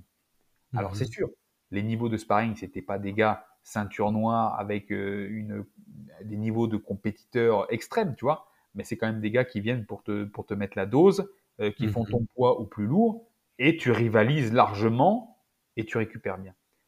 Quels, sont les, quels, se- quels pourraient être les bénéfices du jeûne pour l'entraînement? Je ne conseillerais pas, moi, de jeûner avant une compétition de jiu-jitsu Mhm. brésilien. Mais pourquoi pas l'expérimenter? C'est c'est un travail individuel, l'expérimentation, bien sûr, hein, chacun est différent. L'expérimenter pour l'entraînement. Euh, physiologiquement, le jeûne, bah, tu vas te mettre dans un état d'alerte parce que tu n'apportes plus d'énergie à ton corps, tu vois. Mhm. Donc le fait de passer en mode d'alerte, ça va augmenter intérieurement tes niveaux de stress. Mhm. Automatiquement, quand, il y a un ni- quand ton stress augmente, il y a une augmentation de l'adrénaline, Mhm. augmentation du rythme cardiaque, concentré. concentration, focus, tu vois, c'est le, le lion qui se lève de sa sieste parce qu'il a la dalle, quoi. Mhm. Mais à quel moment le lion est-il le plus efficace dans sa vie, dis-moi? Quand il chasse Quand il chasse. Et pourquoi il chasse? Parce qu'il a faim. Mhm. C'est là que toutes ces hormones, elles sont au taquet, quoi. C'est là qu'il a le, le meilleur odorat, la meilleure ouïe. Tout est développé pour la performance. Parce qu'il faut pas oublier que la performance, comme on l'a décrit, si on la ramène à, à- à notre état d'animaux, nous, êtres vivants, c'est la survie. Ni plus ni moins. C'est la survie. Donc cet état de jeûne peut aussi te faire passer en état de mode survie et tu peux devenir aussi beaucoup plus euh, agressif dans ton combat, beaucoup plus euh, perméable à la douleur parce que forcément une augmentation des niveaux de stress ça, augmente aussi tes niveaux de cortisol et le Mhm. cortisol c'est une hormone masquante hein, qui va être antidouleur aussi anti-inflammatoire. Alors Ouais. euh, il faut pas qu'elle soit sécrétée trop longtemps non plus ni chroniquement hein, parce que sinon c'est pas bon. Mhm. Mais euh, le stress induit par le jeûne peut être vraiment tout à fait pertinent. euh, et j'invite vraiment tout le monde à tester ça. Ouais. Alors, sur des jeunes cours, hein, dites pas qu'un naturopathe a dit de jeûner une semaine et puis de s'entraîner euh, au bout, sinon je vais me faire euh, capter Ouais. par la police. hein. Non, et moi je peux parler tout simplement de mon expérience. Moi je pratique le jeûne régulièrement, des jeûnes de 24 heures, juste une journée. Et j'ai commencé par sauter un repas, puis deux, enfin comme ça pour tester. Et moi, j'adore les sensations physiques que ça m'apporte, mais aussi les sensations mentales. Parce que c'est vrai que, je sais pas, quand tu es, aussi léger dans ton mental, je trouve, quand tu jeûnes comme ça de temps en temps. Mais tu sais, si je rapporte ça à ce que je décrivais précédemment par rapport à l'énergie dépensée par ton corps pendant la digestion, eh ben, dis-toi que si tu ne digères rien, tu as quand même toute cette énergie qui est à disposition, qui est là pour toi. Et là, tu l'as directement cerveau, muscle, hein. il n'y a pas de secret. Hein. Euh, j'accompagne moi des fois des gens qui font, qui préparent des examens. Euh, les moments où on fait les, les, phases de focus mental, c'est euh, des phases où on va être à jeun ou, presque, tu vois, avec un mmh. peu de caféine, mais juste la dose qu'il faut par rapport à la personne pour vraiment augmenter le, le potentiel mental, tu vois, le, mmh. focus, à la fois le focus et euh, l'attention. Yes, hyper intéressant ce, ce, petit, ce échange sur le jeûne. Et j'avais une autre question sur l'alimentation. Euh, moi, je m'intéresse beaucoup au yoga, à la tradition du yoga, et dans quelque chose qui est relié au yoga et que je relie beaucoup à l'alimentation, c'est l'ayurveda. Donc euh, l'ayurveda, il y a toute une partie qui est sur l'alimentation, la nutrition, euh, qu'est-ce qu'on absorbe en termes d'aliments et tout ça dans notre corps. Et euh, il y a beaucoup cette question de justement, c'est à travers notre alimentation, notre nutrition qu'on va élever notre niveau d'énergie aussi. Toi, il me semble que tu t'intéresses à l'Ayurveda. Euh, qu'est-ce qui, qu'est-ce qui peuvent en dire justement des aliments qui peuvent être bons pour, euh, pour augmenter notre énergie? Alors, je m'intéresse à l'Ayurveda comme je m'intéresse euh, à tout au final. Hein. Pour moi, ça n'est qu'un, ça n'est qu'un outil. Euh, mhm. Voilà, dernièrement, je lisais un bouquin là-dessus. Euh, enfin, j'en ai lu plusieurs. J'essaye de retirer ce qui se fait dans les pratiques ancestrales, en fait, au final. Mhm. en fait, c'est du bon sens. Je vais essayer de chercher mhm. le bon sens. Tu vois, des fois, on va te sortir des études qui veulent dire ci ou ça. Mais si depuis des siècles et des siècles, on utilise tel aliment ou telle plante pour agir euh, sur un symptôme ou sur euh, euh, développer l'énergie, par exemple, ben voilà, pourquoi pas bénéficier du naturel et de la sagesse des anciens, tu vois. C'est surtout mhm. pour ça que je vais m'intéresser à l'Ayurveda. quant à savoir après sur quel aliment va être bon pour l'énergie, ce que dans l'Ayurveda ils vont dire, ou bien dans d'autres pratiques, hein, la médecine traditionnelle chinoise. Traditionnelle, ouais. Voilà eh ben ça repose, tout repose sur l'individualisation. Hmm. On appelle ça Ayurveda, médecine traditionnelle chinoise, naturopathie ou autre. Tout est sur l'individualisation, puisque dans hmm. l'Ayurveda, tu vois, tu as les, tu as certains, ce qu'on appelle les doshas, euh, les profils de chacun, tu vois, euh, hmm. Pitta, Kapha, euh, c'est des profils. On est tous un peu un, un, un, dosha dominant. Ouais ce qui va déterminer plus ou moins quel type d'aliment te serait bénéfique. je dis bien te mmh. serait, mmh. parce que ça, pareil, tu sais, c'est des choses qui ont été, euh, comment dire, c'est de la sagesse ancestrale, mais le dernier siècle qui vient de s'écouler, je pense qu'il y a eu beaucoup de changements dans les facteurs environnementaux qui ont eu un impact sur nos, notre santé, qui ont accéléré certaines pathologies euh, mmh certaines, euh, certains affaiblissements euh, chez les êtres humains, des affaiblissements du, système digestif, de, des voies respiratoires aussi. Et donc, je pense que c'est pas, on peut pas s'appuyer sur cette sagesse ancestrale sans avoir décortiqué qui est la personne aujourd'hui, tu vois. Parce que mmh si je reprendrais, si je reprends une liste d'aliments qui, qui serait bonne, qui serait bon pour telle personne en fonction de son profil, euh, et que je lui fais manger, la personne va peut-être me dire non mais attends, je digère rien de ce que tu me dis là, tu vois? Et je dis à partir du moment où tu digères pas ce que tu manges, euh, bah, tu assimiles rien et tu peux me provoquer des carences même si tu manges en quantité. Si tu en, quantité et si mmh. tu digères pas, tu peux être en carence parce que ton corps va rien accepter. Mmh et pourquoi ça se passerait mal C'est tout simplement parce que l'histoire, l'historique de vie de la personne, son exposition à certains euh, polluants, ou bien peut-être parce qu'il a bu trop de café euh, plus jeune, il s'est détruit l'estomac, ou il a bu trop d'alcool, ou il a fumé, ou autre, et ben ça va avoir un impact sur ses organes, qui fait que les aliments qu'on pourrait lui recommander, parce que son profil dit que c'est ce qui est bon pour lui, au final, ça lui conviendrait pas le jour J. Ouais. Et c'est pour ça que le principe, bah, qui est lié aussi au bouddhisme, de l'impermanence, c'est très, c'est, c'est tout à fait euh, valable pour, pour tout ce qui est le corps. Le corps est en évolution constante en fonction Mm. de, de ce qu'on lui a donné pendant des années, en fonction de ce qu'on, ce qu'on lui donne maintenant, en fonction de, du vieillissement naturel. Tu vois, tout ça, c'est à prendre en compte. On peut pas dire, oui, bah, ça fait 20 ans que je mange poulet, riz, brocoli, euh, bah, je sais que je pourrais manger ça toute ma vie. Bah non, ouais. bah non, parce qu'en fait, ton système digestif, à un moment donné, il va fatiguer, il va, il va saturer, ou parce que tu manges toujours la même chose, tu vas, tu vas manquer de certains nutriments qui ne te sont pas apportés par ces trois aliments. Tu vois, donc forcément, tu, ça va engendrer des carences, des dégradations dans certains organes, un moins bon fonctionnement cérébral, un moins bon fonctionnement du cœur. Et donc, du coup, il faudra que tu changes ton alimentation. Et peut-être qu'il faudra que tu tâtonnes pour savoir ce qui te convient maintenant, tu vois? C'est, Mm. il faut se Et dire. en plus du, du profil, donc de tout l'historique, des personnes, euh, imaginons, qui ont à peu près le même profil, euh, ben, il y a aussi tous les besoins. C'est-à-dire qu'un combattant professionnel de MMA euh, mange pas pareil qu'un combattant amateur de jiu-jitsu brésilien ou qu'une personne sédentaire qui va courir euh, le dimanche. Donc il y a tout, y a le, y a le profil, mais il y a aussi les besoins qui sont très importants à, à prendre en compte. Tu as tout à fait raison, mais à travers ça, tu vois, on pourrait dire, par exemple, un professionnel de MMA. Bah, on Mhm. se dit, on se représente, le gars, il s'entraîne deux à trois fois par jour, euh, euh, cinq jours Il par mange que des entrecôtes. Et, et- mais pareil, tu vois, quand tu t'entraînes tant de fois par jour, Mhm. bah, il faut avoir le temps de manger. Mm. Et le temps de manger, c'est prendre le temps de manger pour bien mastiquer, prendre le temps. Et il faut avoir le temps de digérer. Comme je te disais, euh, la digestion, ça prend un certain temps et ça prend de l'énergie. Tu vois? Et moi, je constate qu'il y a beaucoup de gens qui peuvent être professionnels, qui s'entraînent à haut niveau, professionnels ou semi-pro. Et au final, quand je regarde, moi, je vais en récupérer certains. Je dis non, mais attendez, les gars, vous mangez pas assez, quoi.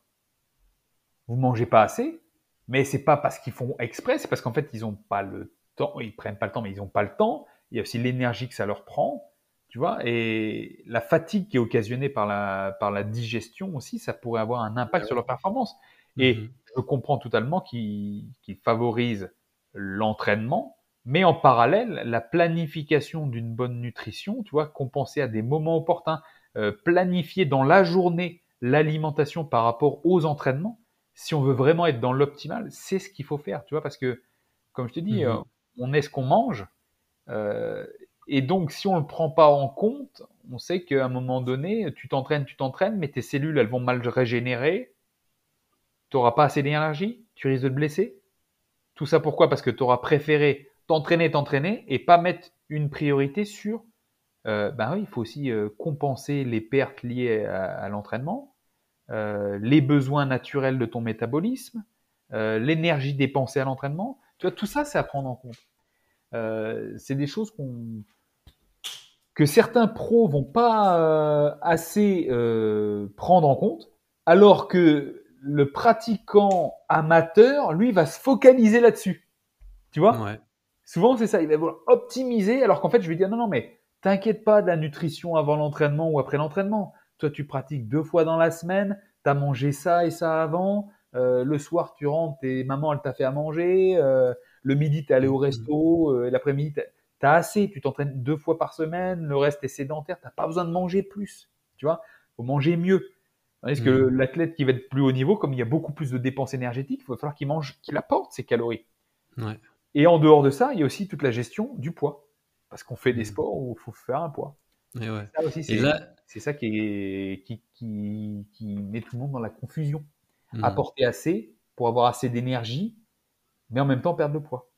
Ouais. Et en même temps, pas te fatiguer avec une digestion trop, euh, trop importante. Et là, la dimension mentale, justement, elle est énorme dans le fait de savoir se gérer, savoir se dire, OK, j'ai mangé ça, peut-être que mon mental me dit, je reprendrai bien un peu, ou derrière, je prendrai bien ça.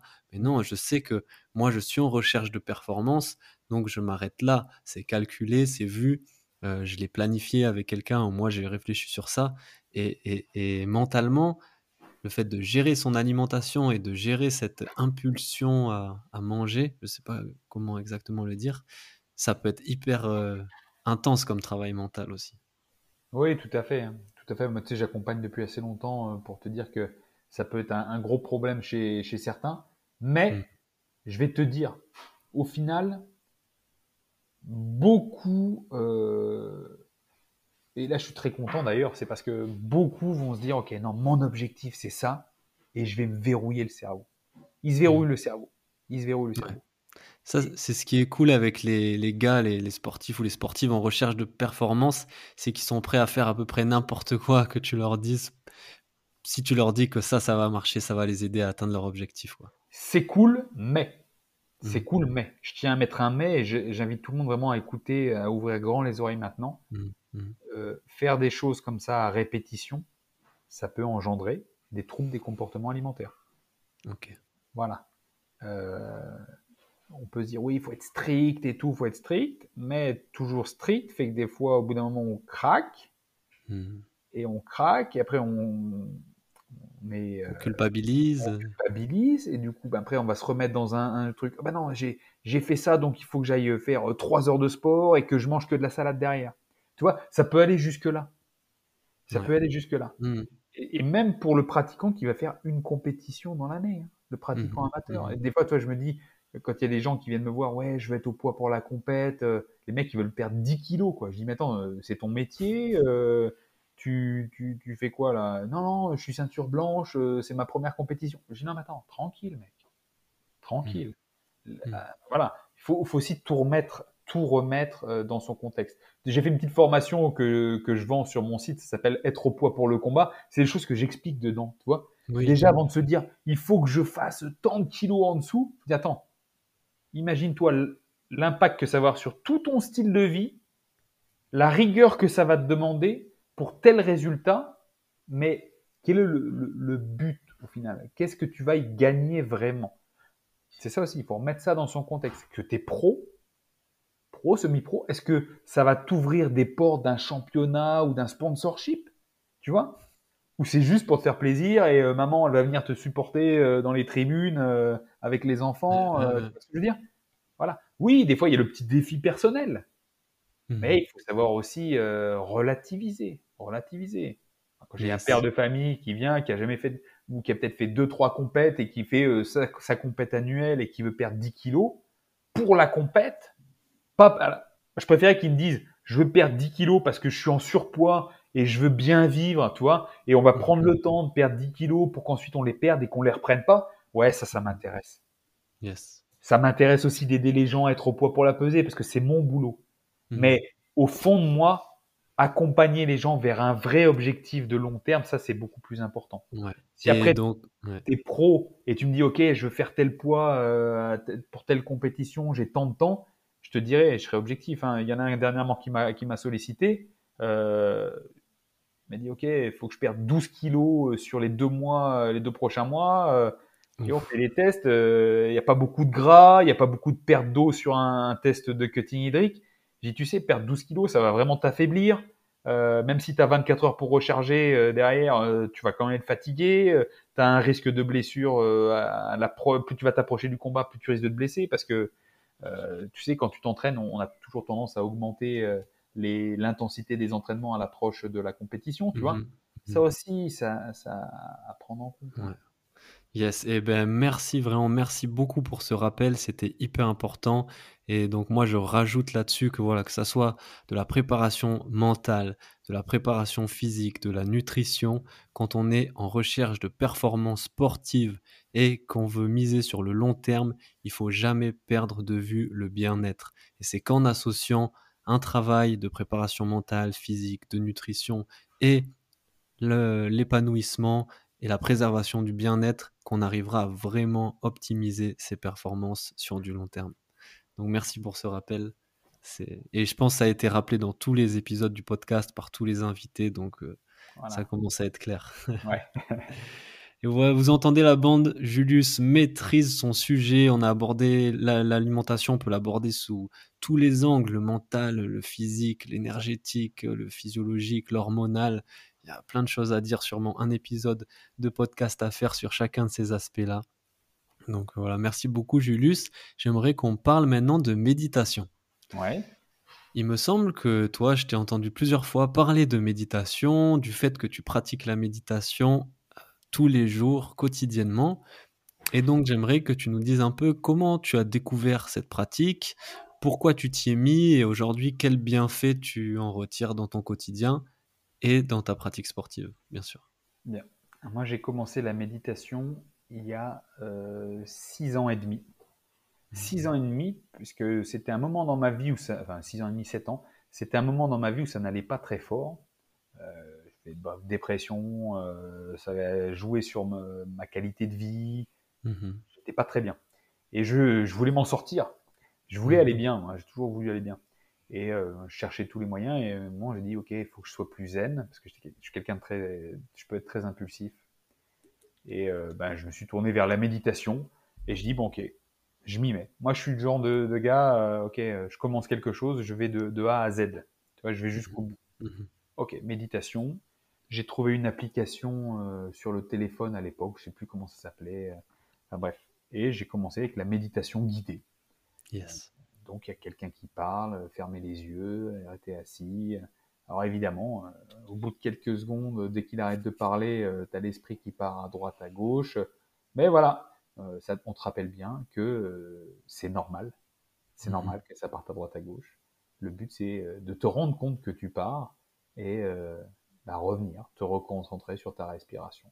Et au final, ça m'a plu ça m'a plu, ça me prenait pas beaucoup de temps dans le sens où j'ai commencé tranquille, hein, 4, 5 minutes, 6 minutes, puis progressivement j'ai augmenté à 10 minutes. Au bout de 3-4 mois, eh ben, euh, ça s'est vraiment arrangé ma situation. Alors bien sûr, il y a eu d'autres choses, hein. tu sais, c'est toujours multifactoriel hein, quand il y a quelque chose. Je ne vais pas te dire que la méditation a sauvé ma vie, mais depuis ce jour où j'ai commencé, ne s'est pas passé une seule journée où je n'ai pas médité. Donc je peux te dire que, en te regardant dans les yeux, les gens les, qui écoutent le podcast ne voient pas, mais euh, je médite depuis 7 ans tous les jours.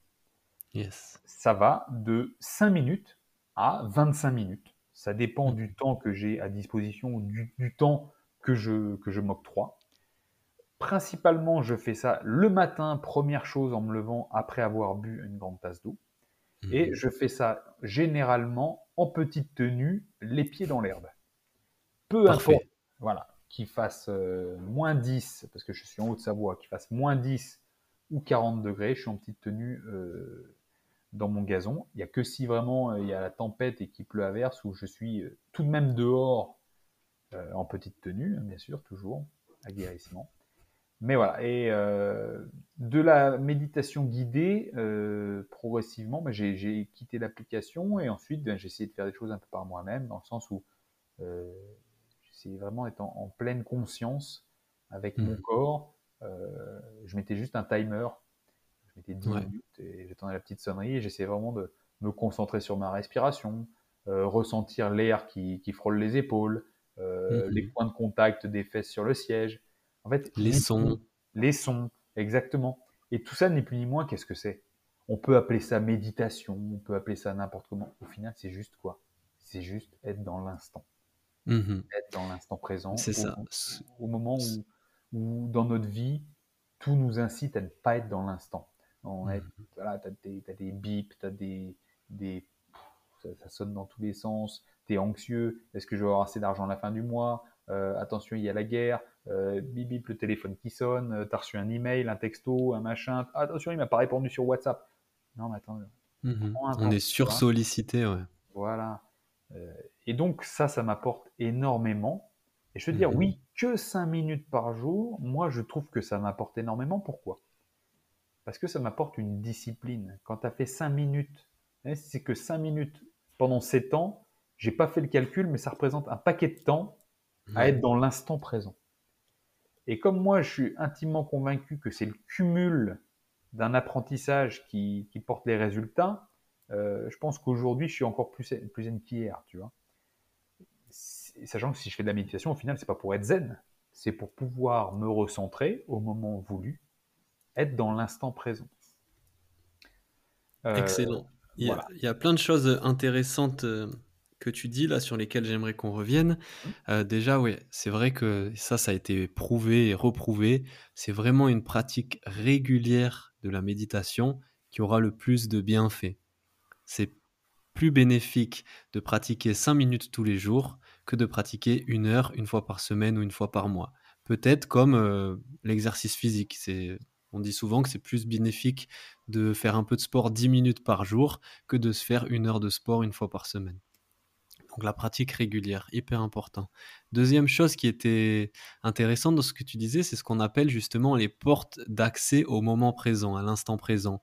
Il y a le son, il y a les sensations corporelles, il y a la respiration, il y a les, pensées, il y a les émotions. Tout ça, c'est des choses qu'on développe à travers vraiment la pratique de la méditation dans laquelle euh, on se pose, on ferme les yeux, on, s'observe, mais qui vont nous servir justement à être plus présents après dans notre quotidien, parce qu'on maintenant se familiarise avec ces portes d'accès à l'instant présent, donc on peut les utiliser euh, chez nous, euh, au travail, et on est là pour en parler pendant notre pratique sportive.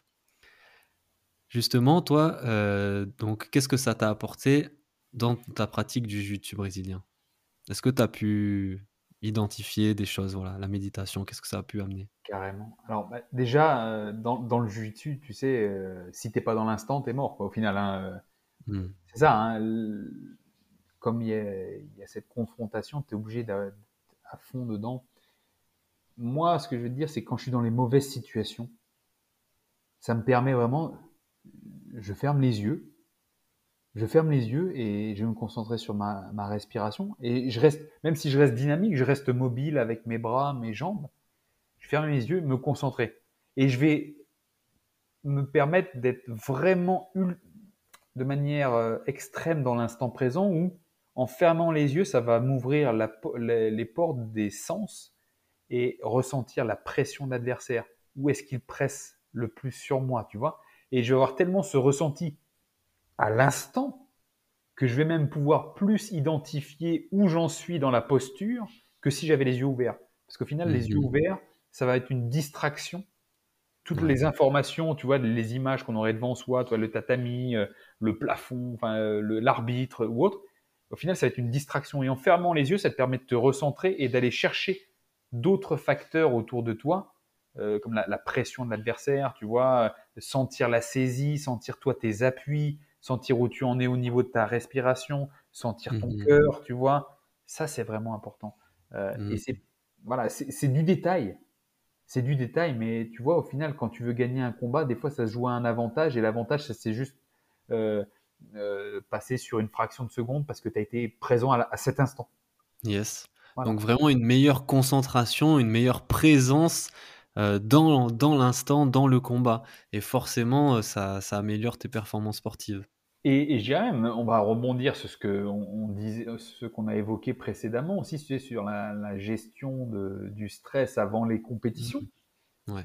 Bah, au final, moi, je vais te dire, j'arrive complètement zen, mais moi, quand je suis euh, sur le tatami, euh, enfin, devant le tatami pour, pour combattre, ben, je sens mes pieds dans le sol, je vois le tatami, euh, je sens le kimono sur mon dos.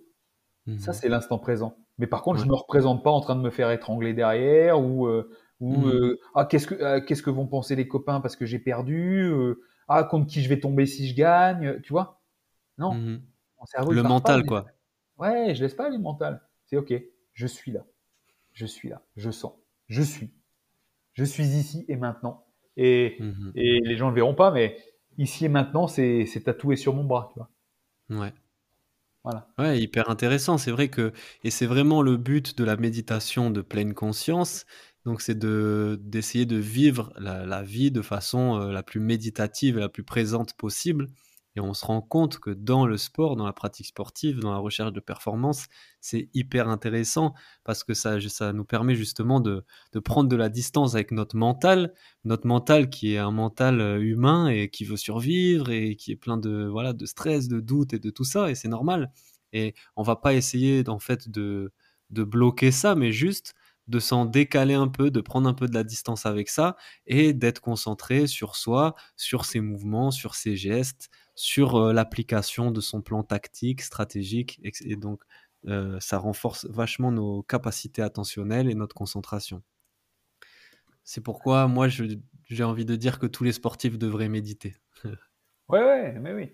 Mais tu vois, après, quand on dit méditer, il y a des gens tout de suite ils vont se bloquer. Ils vont dire ah non euh, méditation c'est des trucs de, de gourou où ils se mhm. vont en yoga et tout.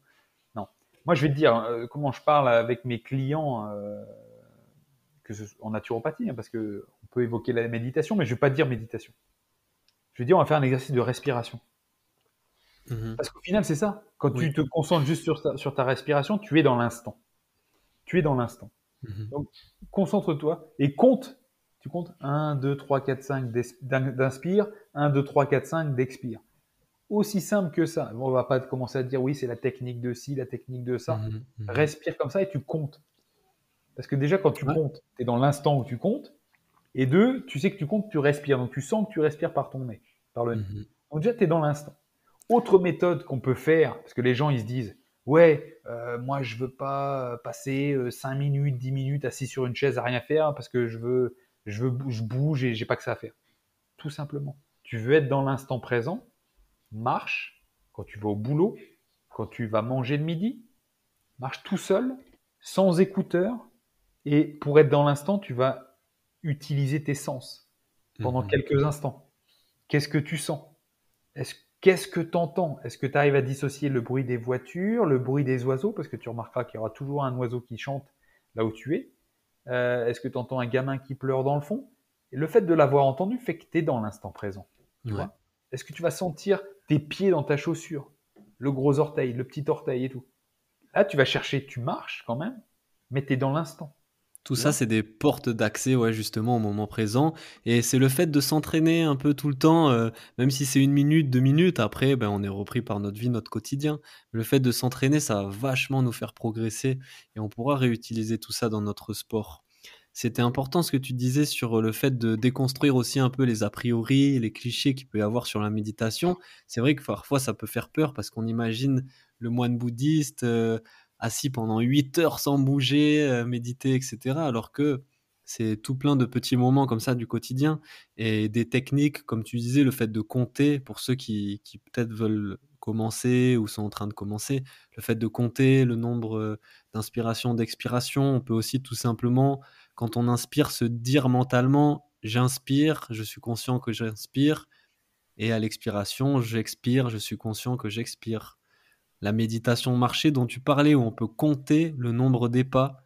J'inspire, combien je fais 4 pas quand j'inspire, ah, et j'expire, combien de pas je fais quand j'expire. Voilà, c'est des petites techniques. Et tout ça, je pense c'est quelque chose que tu as fait, que j'ai fait aussi, c'est de l'exploration.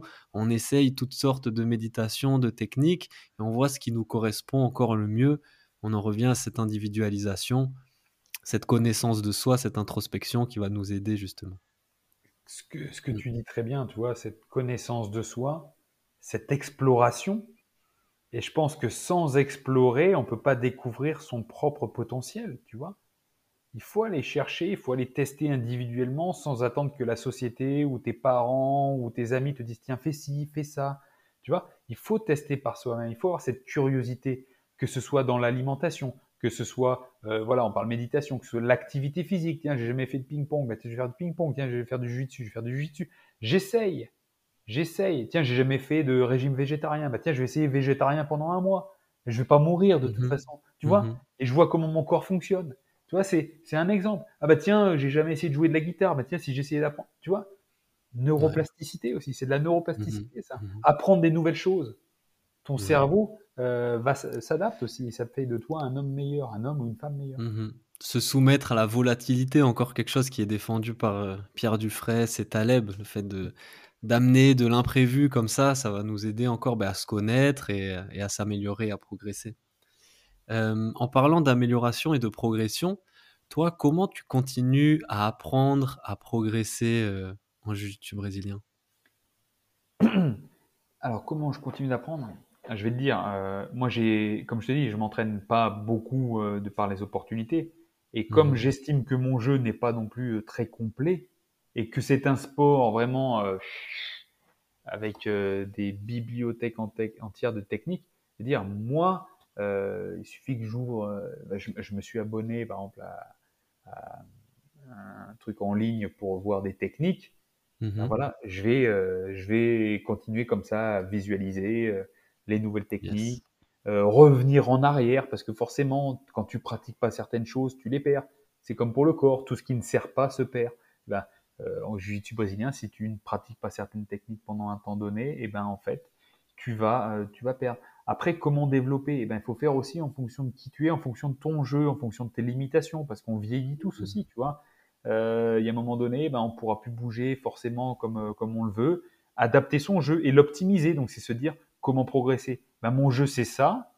À partir de ça, comment je peux développer? Comment je peux développer? Euh, On est jeune, on, on, est moins sur la technique et plus sur l'explosivité, l'agilité, la souplesse, la force. Mais à un moment donné, ça, quand on va vieillir, on n'aura plus ces, ces, facteurs, tu vois. Et il nous restera plus que la technique. Donc c'est ça aussi qu'il faut penser. Yes, Tu vois, se dire, OK, aujourd'hui, je fais avec ma force, mon endurance, mon explosivité. Mais à un moment donné, ces techniques, elles passeront plus euh, parce que l'autre en, face sera plus jeune, il sera plus fort, plus endurant que moi, je serai plus aussi explosif, ça passera pas. Donc, comment je peux faire aussi pour développer? Comment je fais ça à mon niveau? En fait, je m'adapte en, fonction de comment mon, corps évolue au final hein, et en fonction des gens contre qui je m'entraîne, enfin, contre qui et avec lesquels je m'entraîne, qui peuvent être plus vieux, plus forts, plus lourd, plus léger, plus jeune. Tu vois, et c'est comme ça, je pense que c'est en s'exposant à un maximum de stress, et j'appelle mes partenaires euh, d'entraînement des stress, puisque ce sont des mmh. facteurs qui mmh. nécessitent de ma part une adaptation. Euh, c'est grâce à ces facteurs stressants que je, que je me développe, que j'adapte mon jeu. Donc s'entraîner. Ouais. Donc s'entraîner intelligemment, d'où l'importance, encore une fois, de ce travail d'introspection et de connexion à son corps, à son mental et de, se familiariser avec tout ça. Euh, après tes 12 ans de, pratique là, quelle a été la leçon la plus importante que tu as apprise dans le jiu-jitsu brésilien ou à travers le jiu-jitsu brésilien? La leçon la plus importante, hmm. hein, c'est que il faut bah, je ne vais pas te dire que j'ai retenu vraiment une grande leçon. Euh, ce serait une leçon qui n'est pas valable pour le jujitsu en, à proprement parler, mais plus pour la vie au final. Mhm. Tu vois C'est la persévérance. On apprend la mhm. persévérance au jujitsu brésilien. Euh, tu, un peu comme dans tous les, sports où il y a des ceintures. Tu veux ta ceinture euh, noire à un moment donné, il ben, faut que tu persévères dans ton apprentissage, dans ta pratique. Euh, si tu veux que ta technique euh, s'améliore, il faut être persévérant dans euh, ton entraînement, euh, l'application des techniques, l'application des détails, la répétition. Tu vois, je pense que c'est ça qui, qui ressort le plus de 12 ans de pratique, c'est la persévérance. Persévérer. Il peut y avoir des moments de, de moins bien, de blessures, de moins de, partenaires d'entraînement, moins d'entraînement, mais on ne baisse pas les bras. Mmh on a envie de bien faire. Et pour bien faire et bien réaliser les choses, il faut être persévérant. Et c'est valable pour plein d'autres choses dans la vie. Excellent, merci. Très beau message. Merci Julius. Euh, maintenant, quel est ton plus grand challenge aujourd'hui pour le jiu-jitsu brésilien? Mon plus grand challenge, hmm. c'est vraiment faire en sorte que euh, les pratiquants de jiu-jitsu brésilien et autres euh, sports de préhension hein, qui sont assimilés au jiu-jitsu brésilien, grappling, lutte à et au-delà le MMA, que les pratiquants s'intéressent à leur nutrition et pas pour dire je dois manger du brocoli parce que là n'est pas le message que je veux transmettre. C'est que on vit dans un monde qui est pourri. On vit dans un monde pourri. Il y a la pollution. L'eau est euh, contaminée, l'air est pollué. Alors j'exagère certains peu, mais on vit dans un monde pourri. Et si on n'optimise pas un petit peu les choses qu'on fait au quotidien, on accélère notre vieillissement. Et donc, en vieillissant plus rapidement, on peut moins bien performer physiquement et mentalement. Et donc, sur le tatami, après, ça se transcrira. Donc, mon plus mmh. gros challenge, c'est que les gens prennent en compte, prennent conscience que c'est important de prendre soin d'eux. Et en premier par l'alimentation. Pourquoi Parce que l'alimentation, c'est des choses qu'on s'alimente tous les jours tous les jours, on fait plusieurs fois par jour. Voilà. Et qu'on est ce qu'on mange. Bah, tu, le, tu le fais très bien, je trouve. Merci. Euh, selon toi, à quoi va ressembler le jiu-jitsu brésilien en France d'ici 5 ans? D'ici 5 ans, je peux te dire que le jiu-jitsu brésilien en France aura explosé. Mhm. Il aura explosé. Et ça, je vais te dire en premier lieu, grâce à tous les professeurs qui sont en France, ça c'est clair. Mhm. Et leur investissement depuis des années. Et là, ça va commencer à payer encore plus. Et donc, un, les professeurs, et deux, grâce à la CFJJB, la Mhm. Confédération française de Jiu-Jitsu brésilien, et l'association avec la Fédération française de judo. Cette association, je pense, va faire exploser le JJB et on le voit déjà, tu vois, par l'accueil des, de- des championnats d'Europe euh, en janvier 2023 hein, euh, en France, à Paris. Et je pense que là, c'est le autant l'année qui vient de s'écouler euh, a été marquée par le ce, ce, ce championnat de France énorme qui a eu lieu au Mhm. mois de juin. Et je pense que les championnats d'Europe qui arrivent derrière vont encore faire exploser ça. Euh, et que du coup, on- on- ça va lancer beaucoup de choses. Et on voit aussi aujourd'hui que tous les gars comme moi qui ont commencé il y a une dizaine d'années sont tous en train de passer ceinture noire.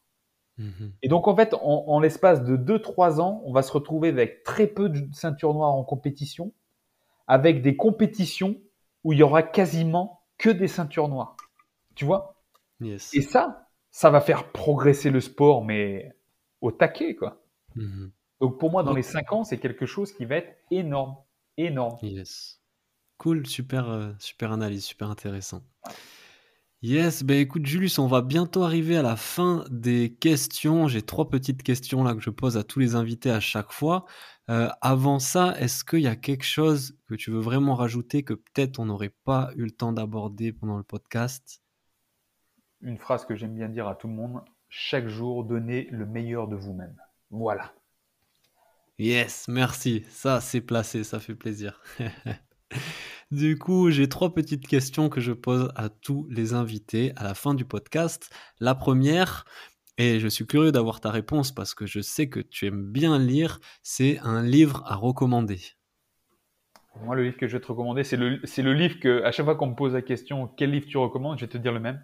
Ça Yes. s'appelle Stratégie de prospérité de Jim Rohn. Hmm, Voilà. Ok. Et quand on parle stratégie de prospérité, les gens tout de suite pensent argent. Mais la prospérité dans la vie, ça n'est pas que l'argent. Mhm. L'abondance, ça n'est pas que l'argent. L'abondance, c'est l'abondance de santé, l'abondance d'amour, euh, l'abondance de, bonheur. Euh, Enfin voilà, tu peux remplacer le mot argent par tout ce que tu veux. Et à partir du moment où tu as des stratégies mises en place, tu peux avoir ce que tu veux. Yes. Ok. Merci pour cette recommandation. Deuxième question que j'ai adaptée un peu à cette série spéciale sur le JJB. Quel est le conseil que tu donnerais à quelqu'un qui prépare les championnats d'Europe de jiu-jitsu brésilien qui auront lieu donc à Paris l'année prochaine? Contactez-moi. Voilà. Merci. Euh, tu m'as mâché le travail là. non mais non mais déjà, je veux dire, le conseil, je veux dire quelques petits conseils. Déjà, c'est un, si vous voulez vraiment participer, entraînez-vous, voilà. Mhm. Identifiez la catégorie de poids dans laquelle vous voulez être et entraînez-vous et faites confiance à vos professeurs. Voilà. Cool. Merci. Et contactez Purple Kitchen. Voilà. ça, on pour le poids au poids et la nutrition, c'est c'est avec moi après. Et c'est bon ça. Euh, dernière chose, un invité que tu pourrais me recommander pour parler jujitsu brésilien et préparation mentale. Jiu-jitsu brésilien et, et préparation mentale. Un peu comme l'échange qu'on a eu aujourd'hui. Ouais, euh, j'en connais certainement plein, tu vois, et je vais me faire taper sur les doigts pour pas les citer. J'ai rien qui me vient en tête là.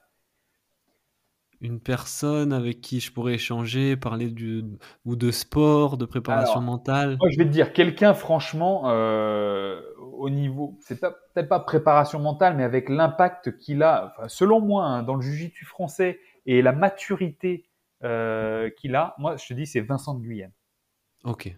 Moi, je pense que c'est quelqu'un qui, tu vois, il est quelqu'un, c'est quelqu'un de très mature et je pense que tu devrais, tu devrais, je pense. Ouais, ouais, ouais, bah, parfait, oui. C'était pas un préparateur mental ou quoi, mais quelqu'un qui, voilà, qui pratique Ouais. le jiu-jitsu brésilien et qui, de par son expérience et sa vision, on peut échanger sur cette euh, dimension-là. Donc, ok, c'est noté. Cool, bah écoute, merci beaucoup Julius, vraiment c'était un plaisir, c'est passé euh, super vite, hyper intéressant, merci beaucoup. Euh, voilà, bravo, respect à toi pour ton parcours, pour tout ce que tu fais, ce que tu nous partages. Euh, est-ce que tu peux nous dire où est-ce qu'on peut te retrouver justement pour suivre un peu ce que tu proposes ou avoir accès à tes services aussi? Oui, ben alors bien sûr, vous pouvez me retrouver sur mon site déjà en premier www.purplebkitchen.com. Ensuite, Mhm. vous me retrouverez sur les réseaux Instagram, Facebook et YouTube. Où, et en fait, ces trois euh, réseaux, je mets du contenu différent en fait. Donc, vous n'aurez pas forcément Mhm. la même chose sur Facebook qu'Instagram sur, que sur YouTube. Donc, allez-y, euh, allez voir. Et puis, n'hésitez pas à me contacter. Je réponds absolument à tous les messages. Yes, je mettrai les liens dans la, dans la description. Et, mais est-ce que tu peux dire, donc, si toi, tu accompagnes vraiment les sportifs dans leur plan nutritionnel, c'est ça, dans leur alimentation? J'a- J'accompagne tout le monde, mais oui, beaucoup de, sportifs. Euh, je fais de l'individualisation et donc euh, ça va vraiment être pour euh, savoir ce qui leur va le mieux à ce- au moment donné en fonction de leurs objectifs.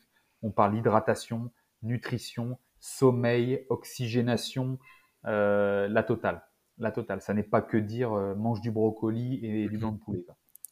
Yes. Ok, parfait. Ben voilà, vous pourrez retrouver tout ça. Si vous avez aimé l'épisode, n'hésitez pas à liker, à le partager avec vos potes, euh, avec vos amis, euh, vos proches. Et on se retrouve très bientôt dans un prochain épisode dédié au Jiu-Jitsu brésilien. Je suis obligé de remercier encore une fois Julius pour sa participation. Merci Julius. Merci à toi, Paul. Génial. Au top. Et à la prochaine. Salut.